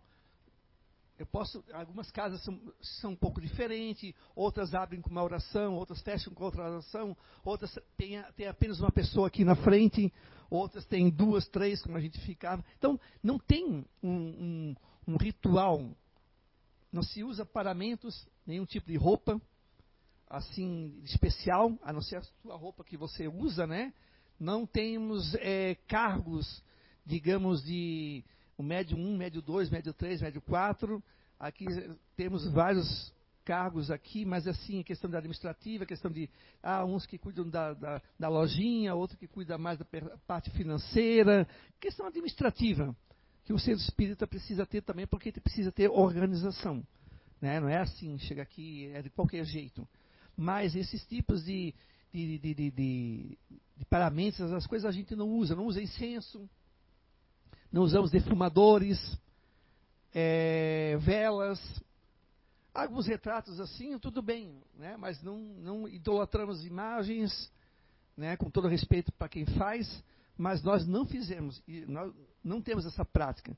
Ah, mas Alexandre, eu vi lá num centro espírita, não sei de onde, que eles lá têm um busto lá de, do, do, de Kardec ou lá de, de Chico, eles ficam passando a mão. Claro, aí vem a, a questão da crendice da pessoa né, a pessoa vem às vezes da igreja católica ou de uma outra igreja, ela traz elementos da, da religião, da filosofia na qual ela estava antes, e ela fica naquele meio campo. Ela, ela é e não é, é, da religião, mas ao mesmo tempo ela está frequentando a doutrina espírita, mas ela, ela também tem coisa que ela traz, que ela acredita da religião da família dela, e aí ela faz uma mistura.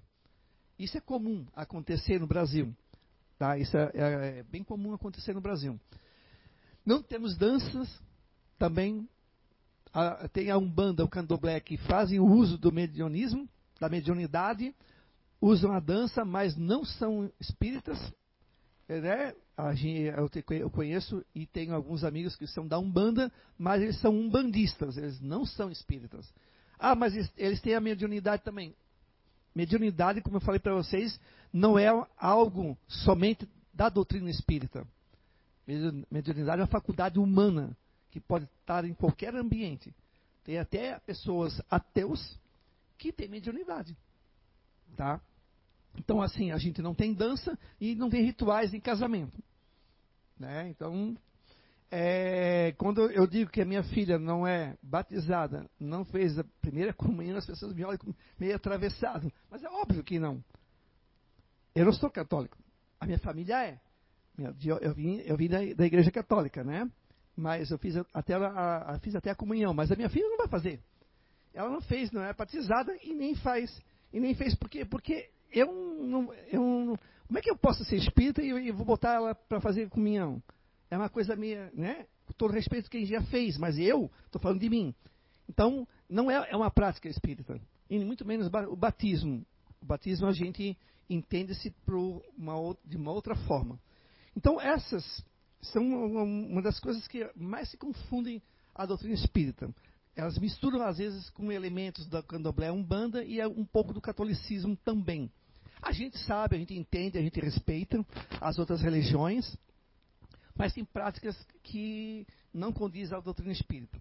Por exemplo, apometria. Apometria não é uma prática espírita. Tá? Por mais que alguns centros espíritas façam, mas não é uma prática espírita. Não é.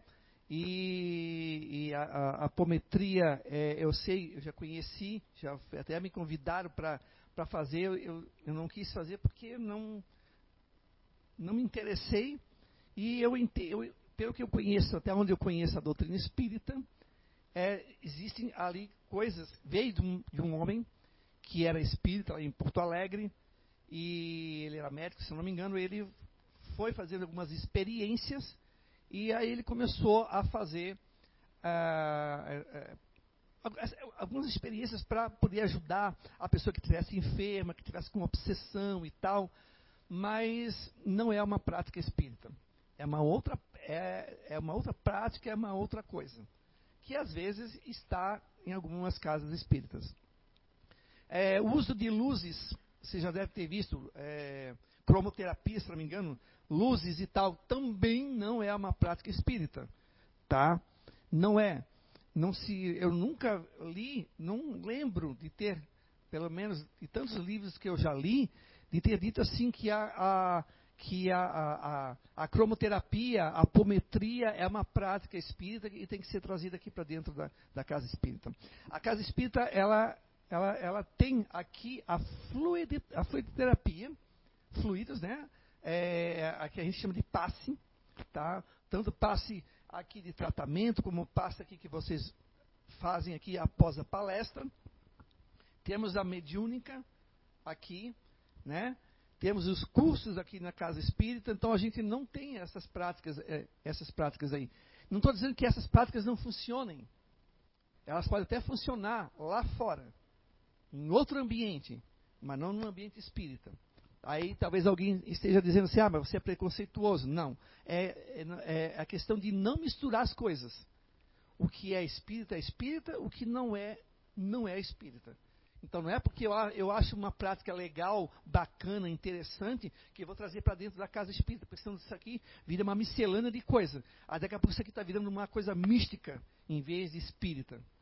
Né? O misticismo, ele muitas vezes ele traz várias práticas que não têm um embasamento científico. Não tem um estudo sério por detrás que afirma que aquilo ali realmente funciona. Da mesma forma, a cromoterapia, a apometria, tem a, a, o reiki, a mesma coisa. O reiki não é uma prática espírita, apesar que tem casas que usam. É muito parecido com a questão da fluidoterapia, mas não é uma, uma prática espírita. Tá? Não é, não se, não, não se tem o reiki dentro. Tem validade o reiki? Tem. Funciona? Funciona. Mas não é uma prática nossa aqui, da doutrina espírita. Tá? Tem reikianos aí que são espíritas? Tem. Mas aí eles fazem fora. Mas aí a gente não, eu não vou entrar no mérito do que é, o que não é certo, porque não é isso. É só estou querendo dizer aqui o que é, o que não é, né? Ah, a questão também é a doutrina espírita quando ela surgiu em 1857, Kardec trouxe algumas palavras novas, algumas palavras para coisas novas, que eram a doutrina espírita ali, com alguns, algumas coisas ali, mediunidade, médium, por exemplo, né? que são palavras que antes não tinham. É, os médiums é, eram que eram as pitonisas, eram os que eram os xamãs, eram os que eram os curandeiros, os que tinham algo além, eram os que tinham magnetismo, né? né? A Jaque aqui falou, né? Eram os que tinham alguma coisa a mais que destoava da maioria das pessoas. Então, eram pessoas reverenciadas e que depois, com o passar do tempo, com o advento ali da, da doutrina espírita, que se tirou o véu da ignorância e trouxe a luz da razão, uh, Kardec ele veio mostrar para nós que a mediunidade é uma faculdade é, orgânica do ser humano e não tem nada de extraordinário, não tem nada de sobrenatural. É algo que está em cada um de nós, alguns têm, alguns não, né? E outra coisa, é médium, por exemplo, se tem o senso comum de que todos nós somos. Às vezes eu já falei aqui também que nós temos um grau de mediunidade, mas tem, mas tem muita gente que não tem nada. Eu, por exemplo, não tenho nada. Eu não tenho mediunidade. Por quê? Porque mediunidade, para a doutrina espírita, é aquele ser que faz o meio entre os desencarnados e os encarnados, correto? Eu não faço esse meio. Eu não escuto, eu não vejo, eu não psicografo, eu não falo. Então, eu não tenho mediunidade. Eu não sou médium. Porque hoje em dia é muito comum. Ai, eu senti um arrepio aqui, uma coisa na espinha aqui. Eu acho que eu sou médium. É, eu já vi, eu já vi muito isso. Eu já vi muito isso. Cara, está passando é um frio em ti. Faz arrepiar por uma outra coisa, mas não é porque tens mediunidade. Não, mas é que toda vez que dá esse arrepio, acontece alguma coisa. Aí já está começando a florear demais, começando a jogar chantilly, né? Demais ali na coisa. Não quer dizer nada. Pode ser coincidência. Ou, ou a pessoa quer acreditar que é médium. E não, é, e não tem mediunidade. Né? Eu já vi, e isso é uma coisa séria, pessoas jogando com outras, dizendo que é médium, que tem mediunidade, e no fundo, no fundo, não tem nada. Não, é, é, é, é tão, é tão médio quanto uma porta. Não tem nada de mediunidade ali. E a pessoa tentando, eu já eu vi isso. Eu não vou dizer quem, mas assim, eu já vi isso. Tá? Eu tive que dar uma conversada com a pessoa e dizer assim, oh, querida, tu não tens nada. Tu não tens mediunidade nenhuma. Pelo que tu estás falando, tu estás achando que tem. É que, por quê? Porque ser médium, para muitos, é uma questão de status. Ah, eu, eu, sou médium. Eu já quis ser médium no começo. Eu também, no bobo, né? Então, espírita, já queria ser médium. Ah, já queria, já cheguei, já queria sentar na janela, né? já queria psicografar. E, só que, assim, claro que no começo, na década de 80, eu estava com um pensamento que, pô, mediunidade, via Chico Xavier, Divaldo, Raul Teixeira, e aqueles homens brilhantes, aquela, a Ivone, é, médios assim, sabe, de diamantes, né? Verdadeiros diamantes, no meio de, aqui desse planeta de provas de expiação, né? E eu achava aquilo tão bonito, tão legal, tão bacana, que eu queria, ah, eu quero ser médium também. Aí depois eu fui percebendo que, pô, ser médium é uma questão de, de responsabilidade também. Não é querer uma coisa. Ah, eu quero ser tal coisa, mas tu vai aguentar o tranco, né? Porque a mediunidade tem uma questão de responsabilidade também. Né? Não é assim, ah, eu quero ser médium. E aí, é, as pessoas acham que qualquer fiozinho que passa na espinha, qualquer arrepiozinho que dá, eu estou sentindo a presença do Espírito, eu tenho mediunidade, ou eu sonhei aconteceu. Bom, eu já expliquei aqui nos cursos de, daquele, de, de Espiritismo como é que se dá o sonho. E não vou entrar aqui, senão vai, né, vai demorar muito, mas o sonho é uma questão de a gente sai do corpo todos os dias. E aí, quando a gente volta, a gente tem a lembrança daquilo, daquilo que a gente viu quando a gente saiu do corpo. E aí, claro que tem alguns fragmentos que ficaram aqui no cérebro. E aí, quando acontece, a gente, opa, olha aí, ó, aconteceu? Eu sonhei com isso. Aí acho que é médium. Não tem nada a ver com mediunidade. Psicometria, por exemplo, não é mediunidade. É uma faculdade da pessoa. O José Fernando tem muito isso. Ele tem mediunidade, mas vou falando da psicometria. Tem gente que só tem psicometria. Não tem mediunidade nenhuma. De tocar nas coisas, sentir ou conseguir ver. É uma, é uma coisa do espírito, dele. Tá? Então, aí é muito comum as pessoas confundirem qualquer coisinha que sente a mais, ou que, de repente, a impressão que tem que eu escutei alguma coisa, ou que eu. com mediunidade, com o ser médium. Então, só que não é bem assim. Então, e ser médium na casa espírita é aquele que está ali, que se comprometeu diante da espiritualidade, de, da casa, de estar tá fazendo um trabalho, de estar tá, é, seguindo sempre, claro, é um sujeito como nós, que também é sujeito a erros, também, mas ele tem é, como se tivesse assim um, um comprometimento com ele, com a espiritualidade, de estar sempre andando no caminho reto, como se diz, e tentando é, melhorar a cada dia, e passa melhorar a si mesmo. E a gente tem médios ali que são médios do bem, tem médios que são médios é, que usam para maldade, que aí usam para magia negra. Nós temos, já tivemos e temos. Tem médios que que, que ganham dinheiro com isso. Aquele, aquele eh, João de Deus, que tinha mediunidade, e aí se perdeu na questão do dinheiro, das mulheres, enfim, estou aqui para julgar ele, né? A gente não deve mais as práticas que ele fez, os abusos que ele, ele cometeu, a justiça já está tratando disso, mas é pessoas que podem acontecer de, de se perderem. Isso tem no, no, livro do André Luiz. Se vocês olharem um livro, se não me engano, é, é Missionários, os Missioneiros, não lembro o nome agora, mas tem um livro que fala sobre a questão dos médiums que se comprometeram e se perderam. Então, é, ser médium não é você ter um cargo, digamos assim, importante aqui na casa espírita. Ser médico é você ser uma pessoa comprometida com a, não só com a casa, mas com todo o trabalho que a casa faz. Tá ok? Então, isso é. Não sei se eu, se eu esqueci de alguma coisa, mas o que é o que não é espiritismo, tá? Para a gente deixar um pouco mais claro e a nossa cabeça ficar um pouquinho mais aberta em relação a isso, tá? E aí eu quero entrar um pouquinho sobre a questão da mediunidade. Algo que eu gosto de falar, que eu já li é, muita coisa a respeito, e eu digo que eu não sei tudo. Quanto mais eu leio, mais eu preciso ler, porque tem muita informação, tem muita coisa ainda que a gente acha que é, mas não é bem aquilo. Né? É, a diversidade de, de carismas.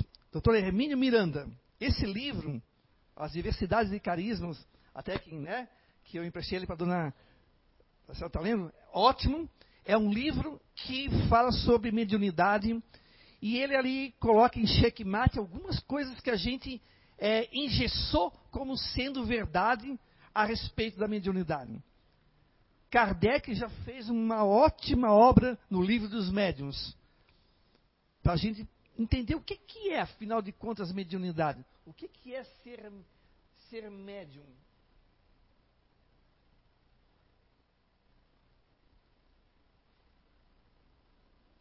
Opa.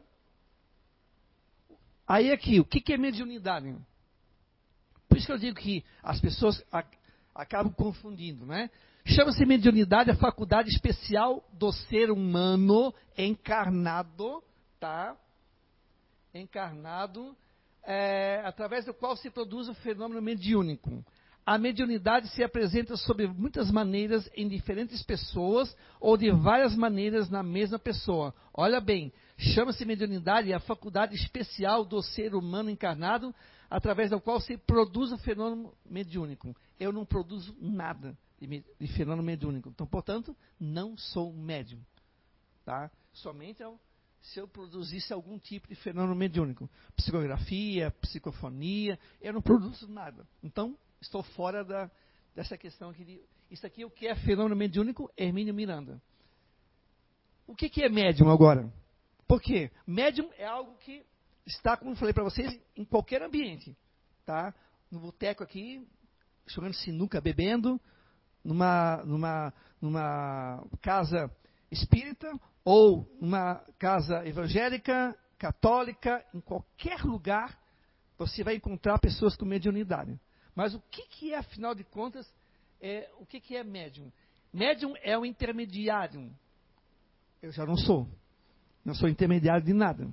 Aqui, não tenho esse. É alguém que fica no meio entre duas posições.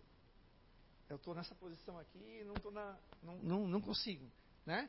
Foi Allan Kardec que propôs a utilização da palavra. Portanto, seria a pessoa que pode servir de intermediário entre os espíritos e os homens. Bom, essa aqui, o doutor Hermínio Miranda, o fenômeno, o que é fenômeno mediúnico, aqui já está uma resposta. Se você é ou não é médium. Ah, mas eu sinto um negócio, tu sente, mas não é. Mas não é, não é, não é mediunidade. A gente tem sensibilidade, aí é diferente. Sensibilidade é uma coisa. Eu posso ser mais sensível, entrar num ambiente e, por exemplo, eu vou entrar num ambiente. O Zé já, o Zé já colocou essa, essa, esse exemplo também, e eu vou colocar aqui. aqui. Você entrou num ambiente, por exemplo, ah, eu precisei comprar uma água, entrei aqui nesse, nesse ambiente aqui, está cheio de homens, homens e mulheres, de repente bebendo e jogando. É um ambiente meio assim, parece pesado, você você não se sente bem. É porque a, a tua condição fluídica, o teu fluido, a tua energia já é outra. Não é, não é daquele. Aí bate, é uma energia diferente. Você sente aquela energia um pouco mais carregada. Isso não quer dizer que você seja médium. Você tem essa sensibilidade porque você está, de repente, procurando é, melhorar o teu fluido, melhorar a tua energia, e você entra num ambiente que às vezes é carregado. O médium mesmo, que de repente entra nesse ambiente, além de ele sentir um tapaço na cara, ele vai sentir um baque, ele vai sentir e vai perceber e vai ver vários irmãos ali, desencarnados, fazendo uso né, dos encarnados para sentir ainda o prazer de beber e fumar, né, o que se diz, vão vampirizar, no caso. Então, quando você entra num ambiente que você se sente meio incomodado, não quer dizer que você tenha mediunidade. Você apenas está, de repente, não é que você seja mais evoluído, é que você está tentando se melhorar, está depurando, digamos assim, a tua energia, a tua frequência, está tentando melhorar, e você, obviamente, entra num ambiente que é, um, que é diferente do seu, você já vai se sentir uma coisa meio estranha. Eu já, eu já entrei em ambientes que eu não me senti legal. Mas aí não quer dizer que eu tenha a mediunidade. Tá? Então, eu não sou intermediário. Portanto, eu já posso me descartar fora. Agora, se eu sinto a presença, mas eu digo a presença mesmo, se eu sinto, se eu ouço, se eu vejo, ou se eu falo né, algo que eu não estou falando, que é uma outra pessoa desencarnada, um outro espírito, aí já começa a mudar a questão da figura. Ah, ou seja, a, a, você já tem uma sensibilidade muito mais ostensiva. Porque você entra no ambiente e você não só sente aquilo que a gente sente, mas eu consigo ver, consigo já. É, a, parece que assim que o fluido fica impregnado em mim, eu já saio dali, parece que eu levei uma surra. Aí você já, opa, aí já é de você pensar de de repente eu já tenho algo a mais. Fora isso, a gente tem a sensibilidade que todos nós seres humanos temos. Tá? Então, tirando nós daqui, né, agora, somos todos médiums. Isso aqui é o que causa maior confusão. É o que mais causa confusão, talvez pela tradução, talvez pela questão da interpretação que eles fizeram do que, do que Kardec falou. Aqui eu tirei em Obras Póstumas, página 57, item 33. Médios são pessoas aptas a sentir a influência dos espíritos e a transmitir os pensamentos destes. Tá? Toda pessoa que, num grau qualquer, experimente a influência dos espíritos é, por este simples fato, médium. Essa faculdade, aqui já a maioria confunde. Opa, então quer dizer que nós todos somos médiums. Se eu for pegar o pé da letra, sim. Tá? Mas ele vai adiante. Essa faculdade é inerente ao homem, por consequente, não constitui privilégio exclusivo, donde se segue que poucos são os que não possuem um rudimento de tal faculdade. Ó, um rudimento é aquilo que eu falei da sensibilidade. Todos nós temos sensibilidades. Todos nós temos aquela coisa de escutar a intuição, que é um espírito amigo, muitas vezes nos informando, falando com a gente. Só que a gente não ouve como um médium realmente ouve. Como uma pessoa mesmo falando. A gente sente, a gente fica assim, puxa, a minha intuição falou que não era para ter sentado naquela cadeira. E eu sentei e sujei a minha calça. Um exemplo bobo, mas essa intuição pode ter sido eu que, que a minha lógica vi que de repente essa cadeira também é suspeita, ou um espírito dizendo assim, não senta, que você pode se machucar. Tá? Isso todos nós podemos ter, mas isso não faz de nós médiums. Tá? O rodimento de tal faculdade. Pode-se, pois, dizer que toda gente, mais ou menos, é médium. Isso aqui confunde bastante. Contudo, segundo o uso, esse qualificativo só se aplica, aqui já se explica o que, tá, ele está querendo dizer, só se aplica àqueles que, em quem a faculdade mediúnica se manifesta por efeitos ostensivos, de certa intensidade. Então, médium é aquele que tem uma ostensividade, é, ele tem uma, algo além, muito mais além do que nós aqui, que não temos mediunidade. Tá? E aí as pessoas confundem muito. Ah, então todo mundo é médium. Não, não é que todo mundo é médium. Tá? É que a gente tem a, tem a paranormalidade, tem algumas. Por exemplo, o cara que tem psicometria, ele não tem mediunidade. Ele pode, ele pode ser só um. até a psicometria. Ele pode tocar nas coisas, sentir e tal, mas é uma coisa dele, faculdade dele, espírito dele. Agora o médium já, ele é o quê? Aqui, ele é, ele é a pessoa que tem influência e transmite os pensamentos ou a fala ou, né? Então, aqui a gente já explica muito bem o que, que é o que não é mediunidade. Por isso que o que é o que, o que não é espiritismo, as pessoas confundem porque não conhecem. Então, qualquer coisinha acham que que, que tem mediunidade, que, que, que, que cura, que, que pode escrever, que pode ouvir, mas não é bem assim. Tá? Aqui, para Allan Kardec, somente quem tem, quem faz, quem é, manifesta, no caso, efeitos ostensivos da mediunidade. E aí vem as classificações dos médiums. Então tem vários, várias classificações. Eu já dei essa aula aqui no, no, SOS, já ano passado, retrasado, já falei. Na, nós estávamos, ano passado, é, fazendo o livro o, dos médios, estudando, aí tivemos que depois parar e depois a gente não continuou, mas a gente vai continuar quando der, para continuarmos, né? A gente vai continuar. Adoro os livros dos médios. E aí fala vários tipos de médiums. E aí eu não vou ficar aqui falando um por um, porque senão também é, é cansativo. E assim, leiam nos livros dos médiums, tá? Os nomes são nomes às vezes um pouquinho complicados, mas é a título de, de informação e de ciência. Precisa-se ter esses nomes para que possa designar que tipo de mediunidade. E a, e a faculdade mediúnica, ela é um leque aberto. É difícil ter um só, um médium que tenha uma só, uma, um tipinho só de mediunidade. Às vezes ele tem a psicografia, mas às vezes ele, ele também ouve um pouco, mas às vezes ele também vê um pouco, ou aqueles que apenas só veem, mas têm uma acessibilidade um pouco mais aguçada, outro, outros menos. Não dá para dizer que o mesmo médium que recebe uh, através da psicofonia, quando eu digo psicofonia, há outra coisa, espírito não incorpora, tá? Nenhum espírito entra no meu corpo. Ele se aclopa a meu perispírito médium, estou aqui sentado eu sou um espírito.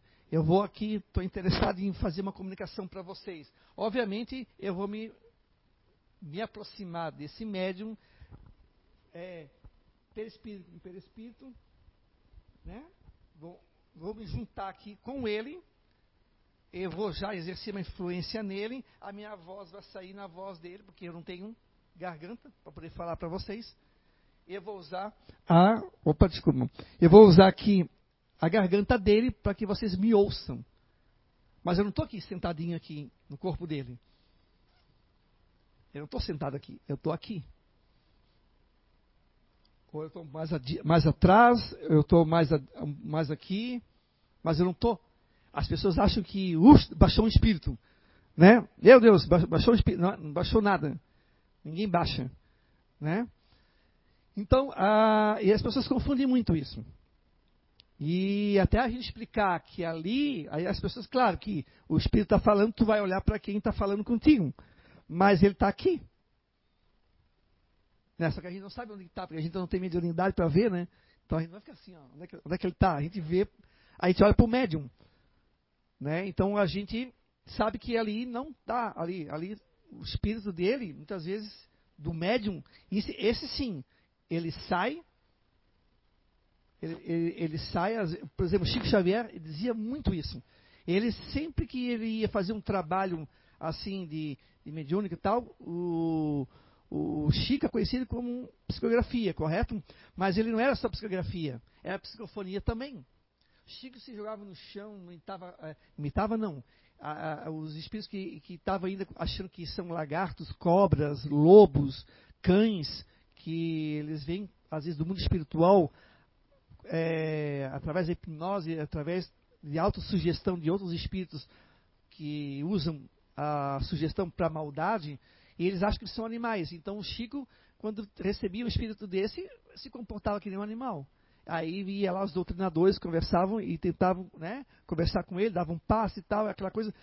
E Chico, muitas vezes saía, ele não via aquilo que estava acontecendo. Ele saía fazer outras coisas enquanto o corpo dele estava sendo emprestado para a espiritualidade.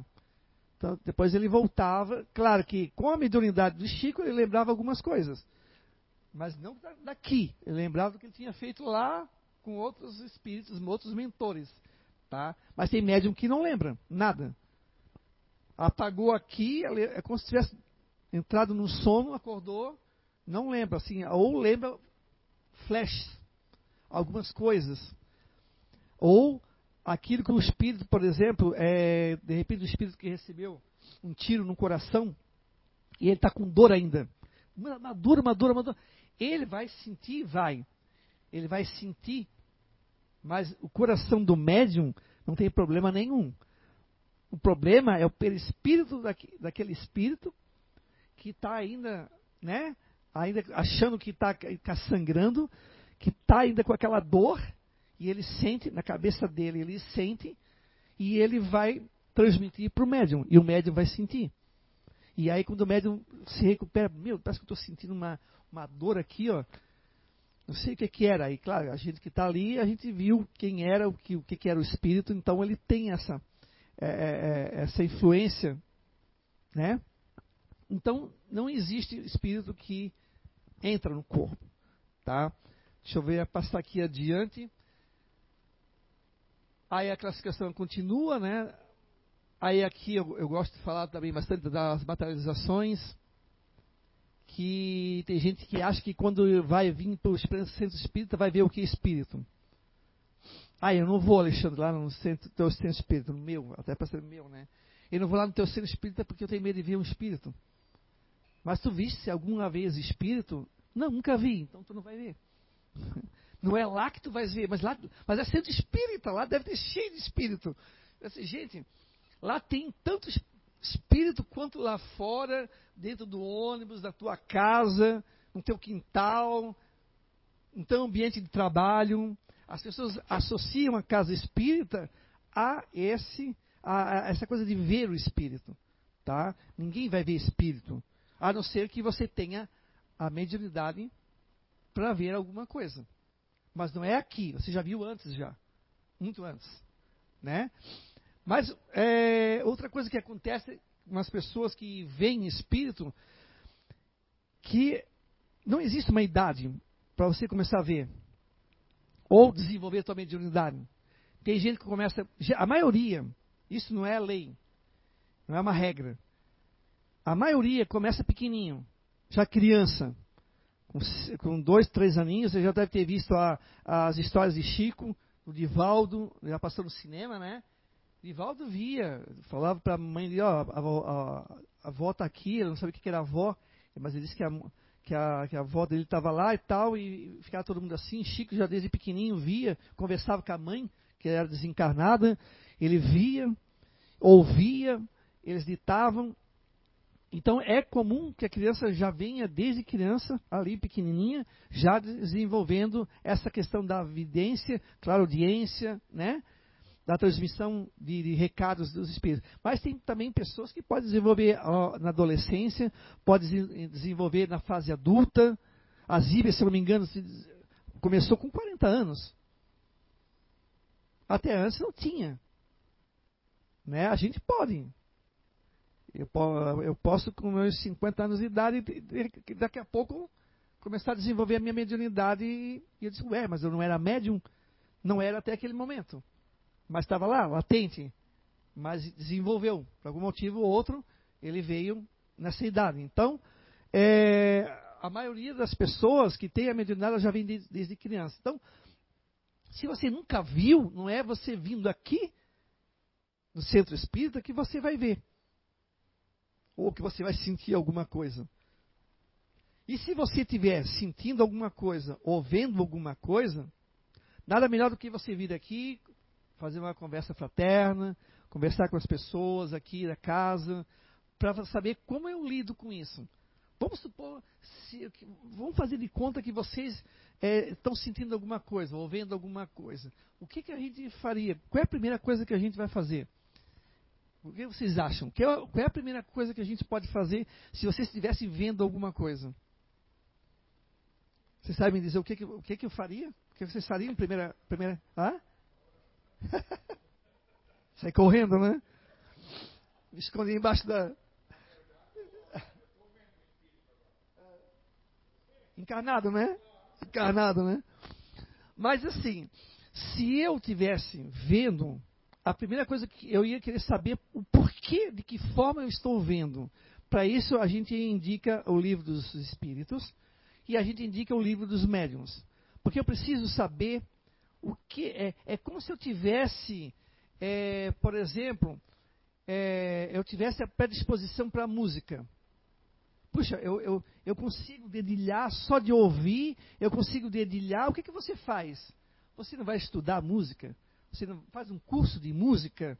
Então, eu, poxa, estou começando a ver alguma coisa, estou começando a ter uma impressão de que estou ouvindo alguém, eu vou procurar saber o que, que é isso. Claro que a primeira coisa que vem é o medo. Por quê? Porque a gente está acostumado a esses filmes, né? É, esses filmes de, de, terror, eles colocam a, a, coisa de um modo, às vezes, bem assustador é, e confundem as coisas. Ah, claro, eles não conhecem nada sobre a doutrina espírita. Então é normal os diretores de Hollywood lá, de, de outros lugares, botarem coisas da fantasia deles e coisas que eles têm como lembrança quando eles estavam no mundo espiritual.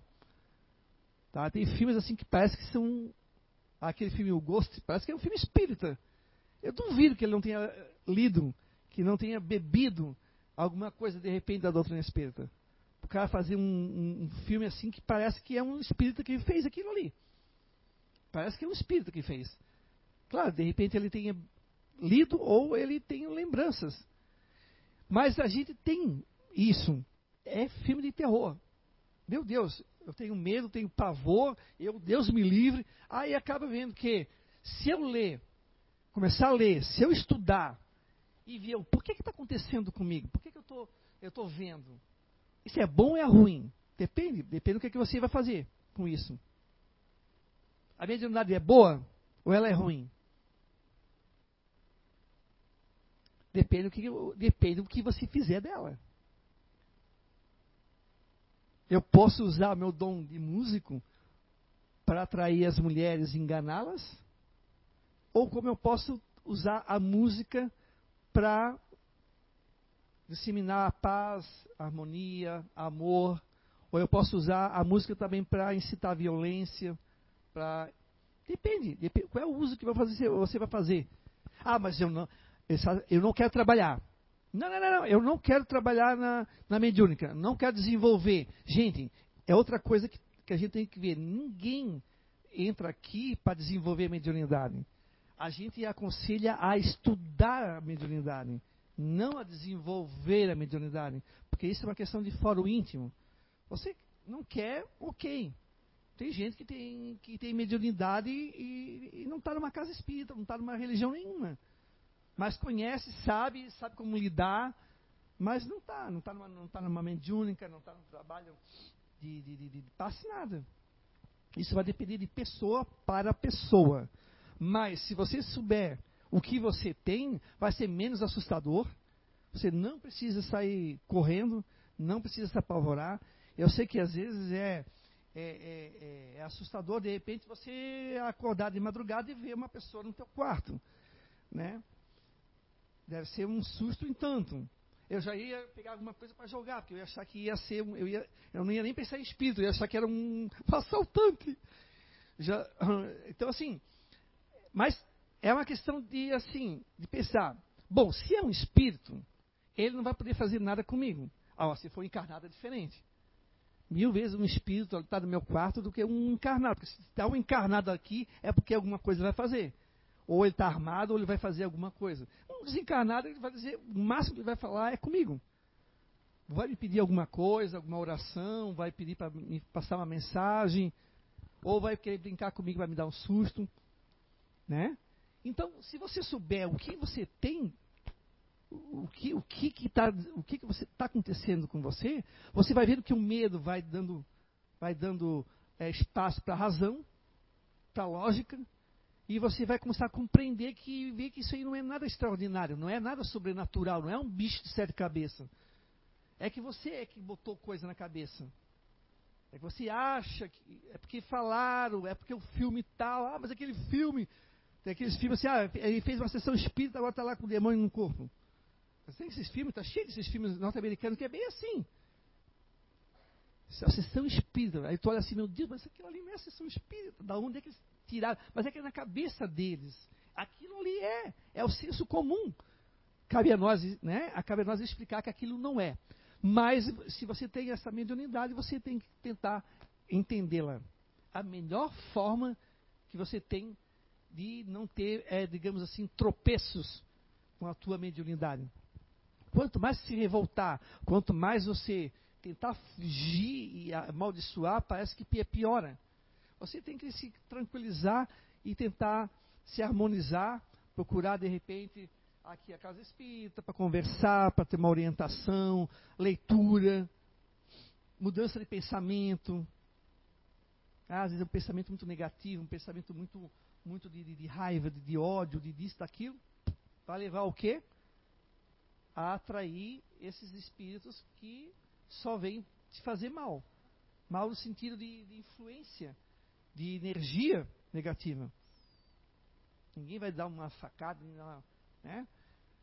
Chico, uma vez sentado na cama, aliás, deitado, aí o, o Emmanuel disse assim, ó, levanta rápido que tu vai receber uma visita.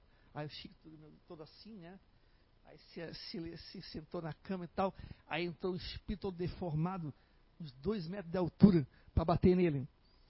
Aí ele ficou assim, olhando para aquele espírito. Aí o Emmanuel, no lado dele, disse assim: ó, peça, peça a bênção para ele. Aí ele pediu a bênção para aquele espírito, né? Aí o espírito disse: é, só basta a gente. Che tu que é o Chico? É, só basta a gente chegar aqui, tu já se borra todo de medo. Aí pegou e saiu. Né? Mas, claro, tem esses percalços, mas o Chico ali era o Chico Xavier, né? com uma mediunidade né, totalmente né, ostensiva, né? Acho que ele não era 10, ele era 20, né, uma mediunidade muito ostensiva. E aquele espírito ali veio ali deformado por quê? Porque ele é assim o pensamento dele, pela influência, pelas energias, pelo pensamento degradante dele, faz ele se transformar, mas ele não é aquilo ali. Uma vez o, um, teve um médium que contou, eu, eu ri muito. Eu não sei imitar ele, é, um, ele, é aquele é, é um sotaque bem baiano. É, não é, eu estou com um nome aqui na cabeça, mas ele. ele também, o, o mentor dele disse assim, ó, vai receber uma visita. Aí ele entrou o espírito com pé de, de, de bode daqui para baixo, com cabelo black power, todo deformado, com uns, uns galhos assim. Aí ele, ele começou a rir. Porque ele nasceu no Nordeste, então bode para ele era uma coisa muito comum. Ele não tinha. E ele adorou aquele cabelo Black Power do espírito. E ele, e ele ficou. E o espírito achou ruim, porque ele não tinha medo dele. Claro, ele quis botar medo nele. Não, tô, não, que isso vai acontecer contigo, mas assim, para tu ver como, como que eles vêm para botar o medo, e quanto mais medo tu tiver, mais eles vêm é as brincadeiras que a gente fazia quando a gente era criança. Não é? As meninas, principalmente, né? Morria do medo de um bichinho. Aí a gente corria atrás das gurias com uns bichinhos. Ah! Saiu correndo. Ah, se, quando eu encontrava uma menina que não tinha medo, não perdia a graça. Jogava o bicho fora, pronto. Acabou a graça. não sai correndo. É a mesma coisa. Se você não tem medo, se mostrar para ele que você, você não tem medo e que ele é, na realidade, um espírito que está querendo brincar contigo, ele vai cansar, ele não vai, ele não vai brincar. Ele não, ele não vai, ele vai dizer, ah, não vou, cansei, não vou, não vou. Qual é a melhor coisa para se espantar um poltergeist, por exemplo? Isso ali o doutor Hernani uma vez falou, é, no livro. É assim quando é um espírito brincalhão que fica mudando. É você não dar muita importância para aquilo. É não ter, se você fica com medo, apavorado, meu Deus, ai, meu, eu estou aqui, ai meu Deus, eu estou mexendo no negócio, aí ele vai brincar contigo. Ele vai brincar contigo. Agora, se você olha aquilo, ah, então aqui está mexendo, aqui mexeu aqui, você não dá muita bola, ele vai cansar. Ele não vai, não vai ter o que brincar. Ah, porque brinca, o gosto da brincadeira dele é dar susto. Se ele não dá susto em ti, o que ele vai fazer ali? Ele vai embora. Ele vai dizer, ah, eu não quero mais brincar contigo. Cansei de brincar com ele. Ele não, ele não tem medo. Né? Então a questão, a mediunidade não é um bicho de sete cabeças. Então, essa é, a, é uma das coisas que eu faria se eu tivesse mediunidade. Conhecer antes de sair achando né, que, que, é o fim do mundo. Tem gente que fala assim, aí, eu não quero ter. Mas é porque tem muito, muito da, da, da, do imaginário popular na cabeça.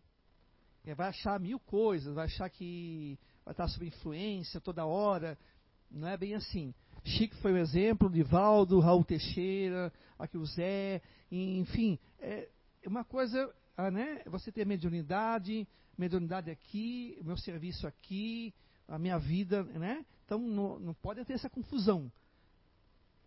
Só tem isso, só cai nisso aquela pessoa que ela é totalmente desequilibrada aquela pessoa que não estuda, que não, não conhece e, e começa muitas vezes a brincar com a mediunidade. Tem gente que brinca com a mediunidade. E aí vai experimentando, vai fazendo as coisas e aí os espíritos começam a tomar conta e começam a tomar conta porque ele não tem, ele não, ele, ele, aí ele, ele não, acha que tudo é brincadeira quando vê ele está uma mistura de de estar tá a vida dele pessoal com a, com a, com a influência da espiritualidade, mas é uma questão também de educação. Então, gente, é, acho que é isso. Deixa eu ver aqui, nós temos mais. Ah, tem as classificações dos médios, sensitivos, intuitivos, audientes, videntes, falantes, médios escreventes, sonambúlicos, desdobramento, fenômenos e efeitos materiais, efeitos objetivos, subjetivos. Tem muita coisa para a gente ler, muita coisa para a gente ler na, na mediunidade, sobre mediunidade, que a gente eh, não sabe. Eu não sei tudo ainda. Tem muita coisa que eu gostaria ainda de, de aprender, mas eu estou ali, lendo, lendo, lendo, lendo, para poder ter uma, né, um aprendizado. Tem alguém que queira fazer alguma pergunta? alguma coisa sobre mediunidade, alguma coisa sobre a doutrina espírita, o que é, o que não é? Alguém? Então, não? Então, gente, a, a Jaque deu uma, uma aula muito 10 né, sobre ali o magnetismo, sobre o que, que é Deus, né? é, sobre uma das. Tem ali? Sobre uma das coisas que a gente é, é, coloca para as pessoas que nós acreditamos em Deus. Nós não somos ateus. Não fôssemos ateus, a gente não acreditaria na espiritualidade. Nós acreditamos em Deus e Deus está presente é nos corações de quem faz o bem. Não é placa de igreja ou, né, que vai trazer Deus. É nós é que trouxemos essa energia de Deus para perto de nós. É o nosso pensamento. Porque eu posso abrir uma casa qualquer, ficar falando de Deus aqui, enganar vocês, e na realidade ali eu não estou fazendo papel, né? Eu não estou trazendo Deus aqui, eu estou trazendo outra coisa. Podem? É, do Facebook, a pergunta. Luciana Dutra. É, boa tarde. Como saber se a pessoa tem mediunidade? Bom, ele, é mais ou menos o que eu coloquei. Ah, deixa eu ver se eu, se eu volto aqui. Ah, eu já, eu já, eu já, eu já leio aqui. Opa, peraí. Bota de volta ali, ó, Eduardo, por favor. Eu aqui que vou apertando demais aqui. Classificação dos médiums. Deixa eu ver se eu consigo ir aqui. Eu quero lá no comecinho. Mas é que ele, ele, hã? Peraí.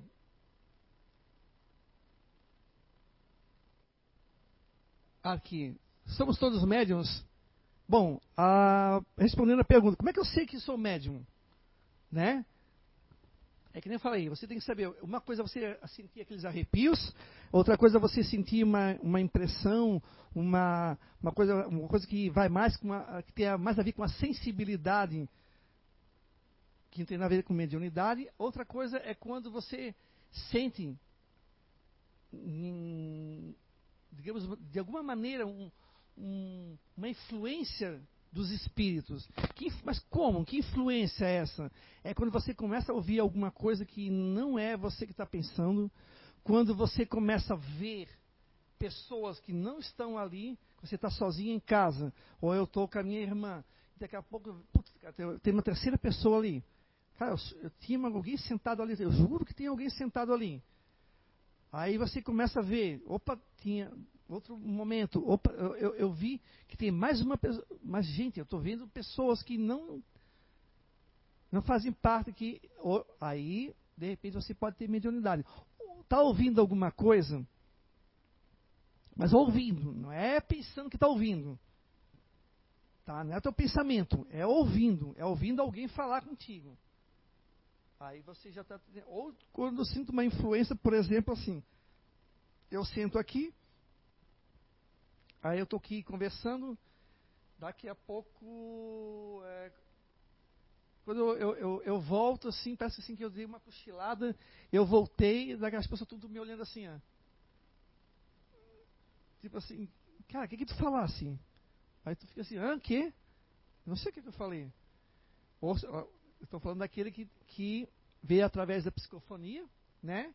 E você entrou em transe e você de repente, opa. Então, ah, e tem outros tipos também de mediunidade. Aquela vontade de escrever, e você quando vê, é, a maioria dos médios que usaram psicografia são aqueles que vieram, assim, quero escrever, daqui a pouco a mão começou a ter a vontade própria. E foi indo, e foi indo, e ia apavorado, daqui a pouco estava escrevendo já. Ou quando sente a presença muito forte. Cuidado, uma coisa é impressão. Eu já tive várias, vocês já tiveram isso também, tenho certeza. Aquela coisa assim de, opa, tem alguém atrás de mim. Essa aí eu cansei de ter. Cansei de ter, parece que uma, parece que tem um, pode ser que tivesse alguém ali, mas isso não me faz de mim um médium. Mas se eu tenho a, a influência, aquela presença muito marcante de uma pessoa a ponto de dizer assim, ó, peço que estou sentindo que tem uma pessoa aqui e é, uma pessoa, é um homem. Eu não sei isso. Eu, Alexandre, não tenho como dizer se eu estou sentindo, o que, é que eu estou sentindo? Eu estou sentindo, de repente, uma impressão. Agora, tem alguém aqui, é, eu estou sentindo que é um homem, ele está triste, ele está dizendo tal Aí já é indícios de mediunidade. Tá?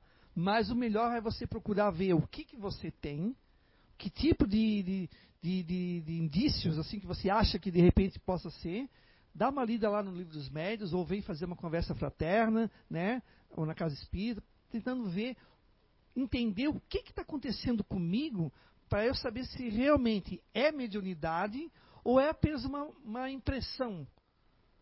É algo que eu acho que, mas na realidade não é. Então a gente tem que cuidar muito com isso, porque a, a mente da gente é muito fértil. E a gente pode se equivocar. Então tem que saber realmente, né? O que, que é mesmo. O que, que eu estou sentindo mesmo.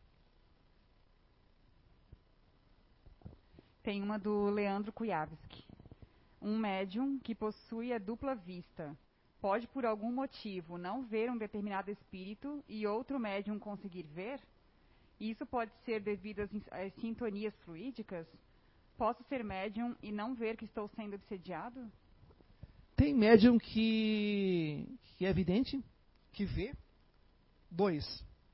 Tem um médium que está ali junto, os dois ali juntos, um vê, outro não vê. Por causa da sintonia. Tá? Eu posso estar numa faixa vibracional e me sintonizei com aquele espírito que esse outro médium não está. Não quer dizer que eu seja melhor do que ele é que eu, de alguma maneira, aquele espírito sintonizou-se comigo. Lembra cara, que, do exemplo que eu falei daqui do, do espírito aqui que se aproxima, tá? Podia ter dois médiums aqui, mas se eu me aproximo dele, quem vai captar a minha influência ou algo de mim é, que, esse médium. O outro pode sentir, mas ele não recebe da mesma forma que aquele médium recebeu. Então esse que tem esse médium que tem dupla vista que ele falou ali, que ele, essa faculdade de ver, ele pode ver coisas que o outro não consegue ver. Tem espíritos que, que dependendo da, da sintonia que ele que ele está, da vibração, da faixa vibracional, é, ele, ele consegue ser visto até por outros espíritos e por outros não. E a mediunidade é a mesma coisa. Ou seja, a faculdade mediúnica, ela, ela não é igual para todos. Ela, eu posso ter, eu posso ser um médium vidente, mas eu só vejo, por exemplo, o espírito é como se fosse é transparente. O outro vê assim, parece real. E o outro parece ser meio transparente. Isso vai depender da faculdade mediúnica. Tá? Isso também vai ah, de acordo. Se eu sou espírito, eu não quero aparecer para ela. Mas eu quero que apareça para a dona Sandra. Ela não vai me ver. Ela vai ver. Porque eu vou me direcionar para ela não para ela. Eu consigo bloquear ela, ela só ela me vê. Também pode acontecer isso. Dá o microfone ali para a dona Sandra.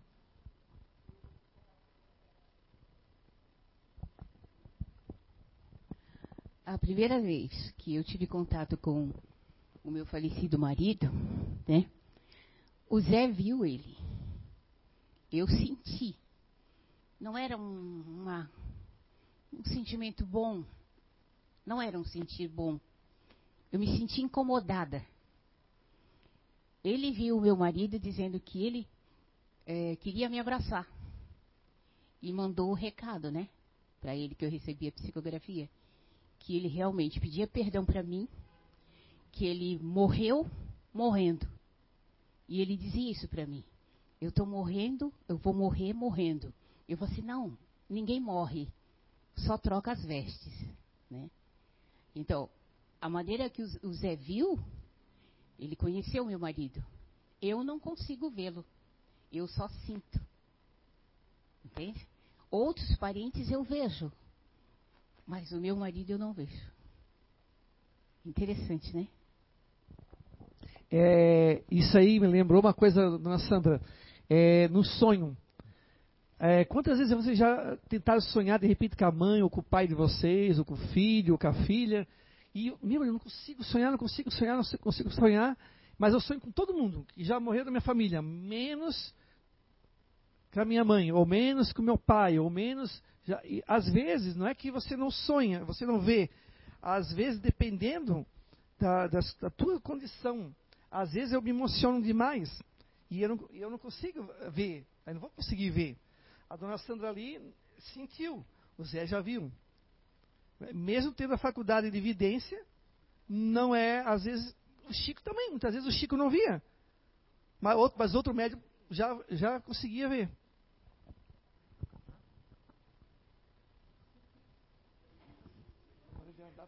Andar para lá.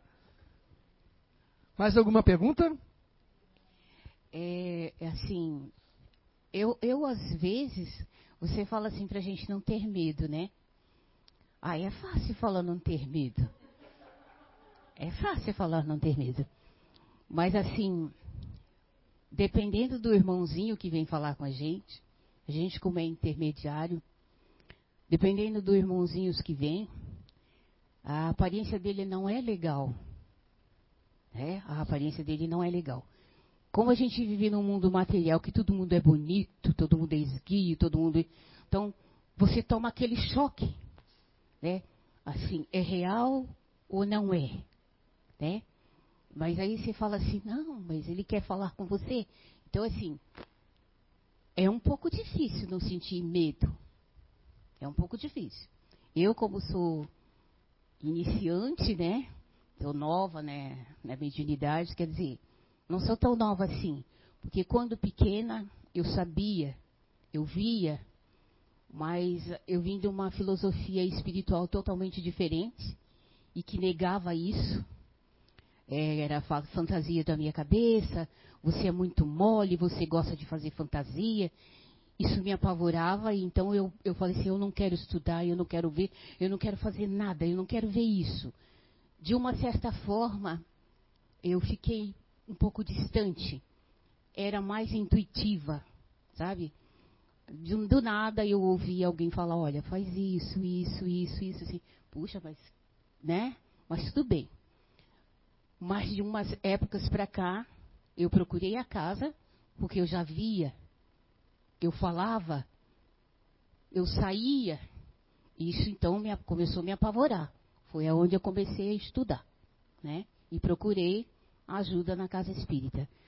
Mas como você fala aqui, aqui é a casa dos espíritos, então é aqui que a gente vem se educar. Você fala que não é se educar, é educar sim procurar saber que tipo de mediunidade você tem, que tipo de irmãozinho você atrai, que tipo de conduta você pode ter para atrair os irmãozinhos, mesmo que eles sejam em dificuldades, como falam tanto dos, dos, dos irmãos suicidas, né? Que é difícil é, socorrê-lo, mas não é difícil socorrê-los, né? Basta não se assustar com a aparência deles. E às vezes a gente assusta, né? Mas aí é o que eu falo, a casa aqui é dos espíritos.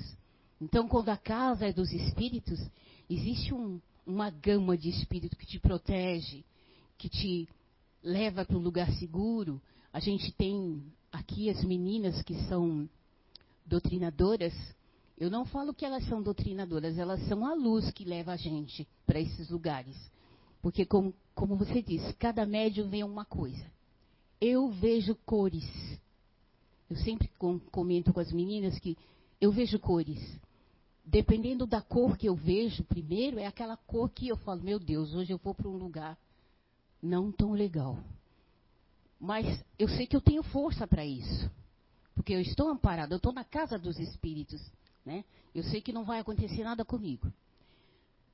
Mas pode acontecer também na rua. E aí depende de como você está. Como você leva o seu dia, como você trata as pessoas, esse dia a dia nosso, né? A qualquer lugar, a qualquer instante, você pode ser um médium, não é? Tem sempre um irmão pedindo socorro, sempre vai ter, né? Às vezes não dá para socorrê-lo. Eu falo, vem comigo. Aí quando eu venho para a casa dos espíritos, as meninas acodem eles. Então, assim, existem diversas formas, né? E diferentes formas, diferentes formas. E eu sempre me debati, sempre achei estranho, porque assim, meu Deus, dizem que é só é, psicografia, né? Então, poxa, por que, que não me deram a psicografia? Que era muito mais fácil, né? Por que, que eu tenho que ver esses irmãozinhos tão sofredores? Por que, que eu tenho que ver esses irmãozinhos tão deformados? E aí eles falam assim: porque você está preparada para isso. Você se prepara para isso. Então a gente só tem que agradecer a oportunidade que a gente tem de trabalhar, né? E agradecer a casa. Porque se não fosse essa casa, não seria médio, não. Eu estaria correndo até hoje. Sim. É, essa questão ali do, do, do susto, né, dona Sandra? É claro que é, a, gente, a gente leva, levaria, né? Se a gente visse, isso é uma coisa. Eu sempre, quando. Eu lembro que eu, eu, eu dizia para a espiritualidade assim: ó, ó, se tiver que aparecer alguém, dá uma batida antes, porque eu não gosto de levar susto. Pelo menos, assim, ó, ó, vamos aparecer. Aí eu já olho, já pego a minha câmera para tirar uma foto. Mas assim, a questão do susto, eu já li, eu já li vários, vários lugares, assim, vários livros, que é, o, o, não é fácil. Porque dependendo de como o Chico levou, ele viu aquele cara de mais de dois metros, todo deformado, entrando no quarto dele e dizendo, perguntando se ele era o Chico Xavier, né? E ele ficou até meio assim, porque ele estava todo deformado e, e, a gente sabe que tem, né? Existe todo tipo de. Mas é, é uma questão de você também estar trabalhando isso também. A gente acha que não está preparado, mas a gente se prepara na, no mundo espiritual e aqui a gente tem que preparar aqui, ó. Um pouquinho, né? Lendo, lendo. Sei que susto a gente vai levar. Não tem jeito, né? A gente não vai escapar dos sustos, mas faz parte, né?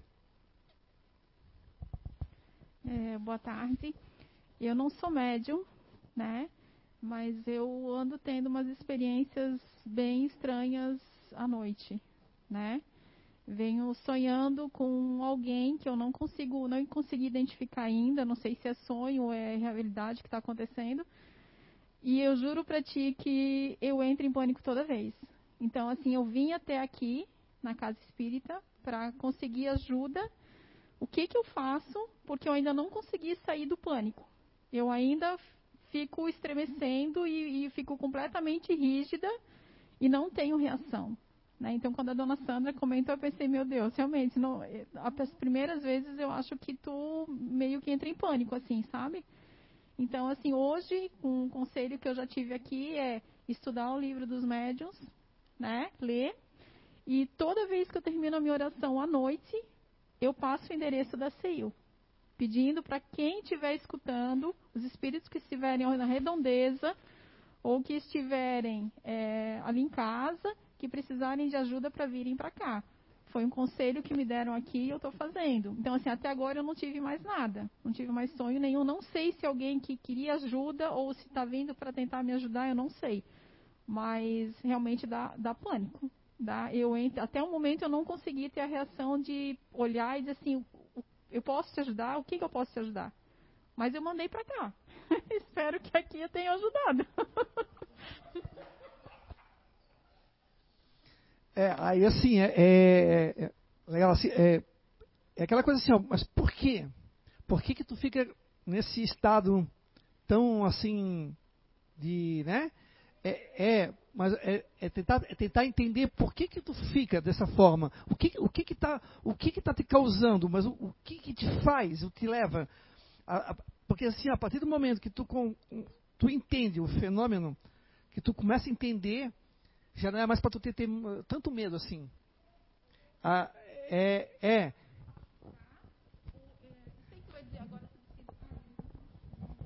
eles não machucam, né? Mas uhum. eu não sei se é esse, esse, medo que eu tenho de que vai me machucar, porque a última vez que eu vi, é, até comentei, é, a impressão que deu, é, porque o espírito que eu, eu não vi quem era, não consegui ver, era só, sei que era escuro, né? Porque também estava escuro.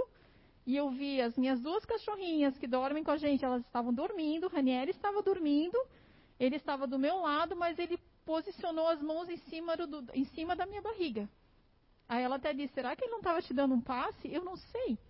Mas o meu pânico era tão grande que na hora eu pensei, meu Deus, não me faz mal, sabe? Mas eu estou pedindo para a espiritualidade me ajudar, para quando acontecer de novo, eu ter a capacidade de poder olhar e conversar e perguntar. Ou saber realmente quem é. Porque talvez o meu pânico esteja me bloqueando a ponto de eu ver um vulto escuro só. Possivelmente. É, eu lembrei uma história que um, eu não lembro mais é, o nome do, desse médium, um, desses livros que eu já li, que ele estava no mundo espiritual e ele veio um espírito, mas aqueles espíritos assim que usa, pareciam aqueles espíritos medievais, assim, que, com, aquela, com aquelas roupas assim, é, aquelas roupas de anim, com pele de animal e, e com uns, uns, uns, braceletes assim, cara bem troncadão, bem assim. Aí ele veio, pum, pegou assim no pescoço dele e ele começou a sentir uma coisa, uma, uma fobia, um negócio. Daqui a pouco ele parou, ele começou a rir.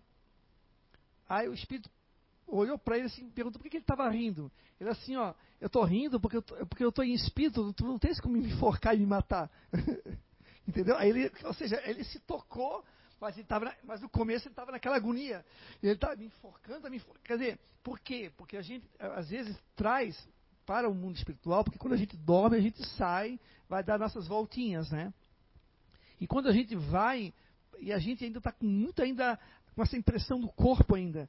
Então, se vem alguém com uma faca, a tendência que tu tens é de sair, tu sentir. E se ele for dar a facada, tu vai sentir. Mas na realidade tu não sentiu, mas na verdade tu não tem que sentir. Tu és como um espírito. Uma vez eu, eu lembro que eu estava eu sonhando, eu estava no, no, no mundo espiritual, isso faz tempo. Eu estava numa casa que era cheia de. de era assim, parecia um labirinto. Vários quartos, assim. Vários, mas era, e eu. Aí tinha um cara que veio atrás de mim com uma arma. E eu me enfiei numa, embaixo de uma mesa assim, essas mesas de café. Eu me enfiei ali dentro, fiquei paradinho. E ele pegou e. Sabe, eu te, ah, eu te achei, pegou e deu um tiro em mim. No que ele deu um tiro que pegou aqui, eu senti. E eu me acordei com aquela impressão. Parece que aquela dor assim, ó. Assim, meu, cara, eu recebi um tiro. Aí eu pensei, será que eu vou levar um tiro? Né? Mas de repente, é, a gente. Por quê? Porque eu ali, quanto espírito, estava ainda me tentando, me, achando que podia de repente sofrer alguma coisa. Tem, por isso que eu digo, o que que faz? Né? A gente tem que ter um pouco mais de sangue frio nessa aqui. Vai dizer isso na hora, né? Dá um pânico, dá uma vontade de sair correndo e tu acha que tu vai sofrer alguma coisa. Quando esse médium começou a, se tocou, que aquele espírito não tinha o que for. Quando ele, ele chegou, vai ali que a, a donação, e ele, ele, ele achou que, que ele podia matar ele, e ele percebeu que ele não ia morrer, aí ele começou a rir. Ele disse, mas não adianta me enforcar que eu estou como espírito. Então, não adianta nada. Então, dizer, a gente, quando espírito, não sofre, né? Só que está aqui, ó. Está tudo na mente da gente. Por isso que o espírito, quando ele está ele, ele tá, ele tá sangrando e tal, na realidade ele não está sangrando. Aqui, ó. Na mente dele. Na mente dele, ele está ainda sentindo o sangue escorrer. Ou aquela parte do perispírito dele está danificado ali, está machucado mas na mente dele é que manda. A mente dele é que, que faz o sangue jorrar e está vendo. E ele está com aquilo ali. Enquanto ele não melhorar aqui, ele não vai conseguir barrar o sangue. Tá ok? Mais uma? Tem umas três perguntas aqui ainda. Vamos ver enquanto o tempo der, né? Eu vou ler de pessoas diferentes, tá? Para não privilegiar uma pessoa só. É, a Juliana dos Anjos é, pergunta: crianças que têm amigos imaginários, pode ser, pode ser presença de espíritos? É, a, a crianças que, que dizem ter amigos imaginários, né? É, nossas crianças são espíritos. O Dr. Hermínio Miranda tem um livro que ele fala, inclusive, de Valdo tinha um amigo, tinha um amigo que que ele brincava ele subia no pé, ele. Enfim. E ele era, e era um espírito. Geralmente as crianças, elas têm, elas têm esse contato com, com alguns espíritos. Tá? E claro que ela não sabe o que é um, ela não sabe o que é um espírito. Ela não sabe que aquele, aquele amiguinho que está brincando com ele é às vezes o avô, é o bisavô, é o tio-avô, é o tio que já morreu e que está na forma de criança para não assustar e está ali junto com ele brincando.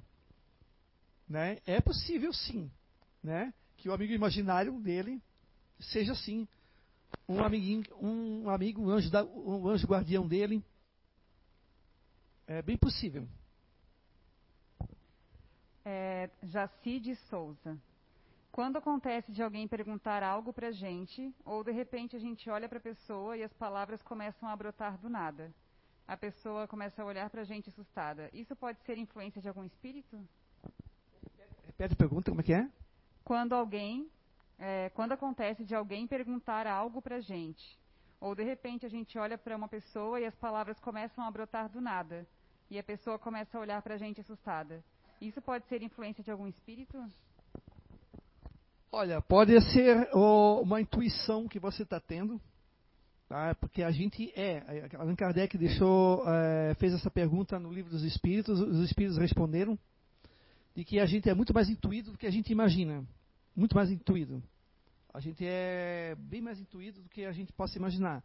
Pode sim haver essa intuição. De estar tá ali, de repente, o espírito, ó, fala tal, tal, tal, tal, tal, tal, tal, coisa. Só que aquilo vem de uma forma na tua cabeça que você começa a falar. E é que nem assim, já aconteceu, por exemplo, algumas vezes, de eu estar aqui dando palestra, e eu estou indo numa linha, e daqui a pouco eu faço isso aqui, ó pego, uma, pego uma, um atalho e daqui a pouco eu volto e digo, por que, que eu falei aquilo? Aí, mas, claro que você não percebe, mas a gente fica na cabeça, por que, que, por que, que eu, fui, eu, fui falar aquilo ali? Aí daqui a pouco eu volto. Aí daqui a pouco já aconteceu de, de uma vez eu falar um, um negócio aqui um, sobre suicídio e tinha uma moça aqui e eu falei que nem sempre que as pessoas que, que tomam remédio tal e acabam morrendo queriam se matar e o irmão dela aconteceu isso, depois o Zé veio aqui em cima também falou que o espírito. Quer dizer, a intuição que eu tive, né? De repente, o espírito. Mas isso me faz, não faz de mim um médium. Tá? Porque nós podemos ter isso, nós temos isso. Essa. Diferente da dona Sandra, que já tem uma, uma, ostensividade bem maior, e ela vai além desse, dessa intuição.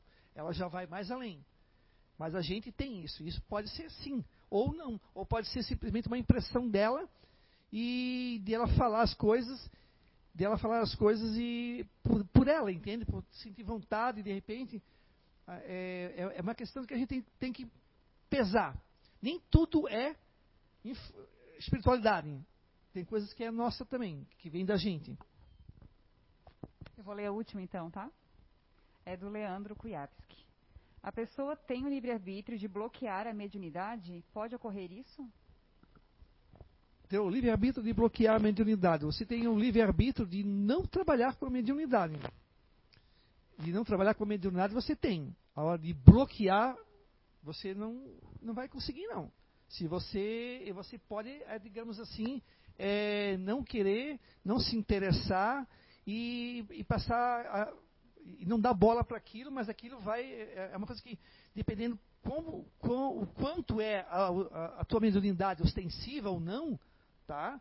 ela pode vir de, de, de tempos em tempos, ela pode ir, ir, fazer um ciclo de ir, opa, passou, aí ela volta, ela está ali, ela sai, daqui a pouco ela volta, porque tu não estás focado naquilo ali. Então tu estás alheio àquilo ali, então tu não estás percebendo. Mas é, o teu livre-arbítrio é, você pode trabalhar ou não, isso sim. Agora, bloquear, não tem como bloquear. Tem pessoas que, inclusive, é, vão parar no manicômio. Muitas pararam no manicômio porque não tinham conhecimento, era considerado como louca, não sabia o que fazer, não conseguia parar aquilo, não conseguia parar de, de, de ouvir vozes, de, estar recebendo, de repente, comunicações espirituais, de estar, e não acreditar, por, por, por questões religiosas, né? e a família às vezes também não acredita, mas ele não conseguiu bloquear. E, e foi, foi parar no manicômio e a mediunidade continua. Tem uns que foram parar no manicômio, é, tiveram a sorte de encontrar um médium espírita, um psiquiatra espírita, um, de repente um manicômio espírita, percebeu que ali não tem nada de problemas mentais, ali é mediunidade. E aí soube trabalhar e amenizou, acalmou, conseguiu entender, aí ela conseguiu trabalhar com isso.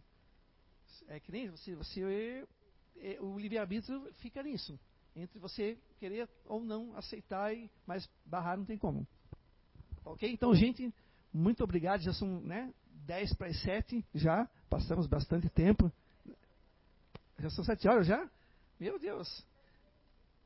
Ok, muito obrigado. Tenha uma boa noite para vocês.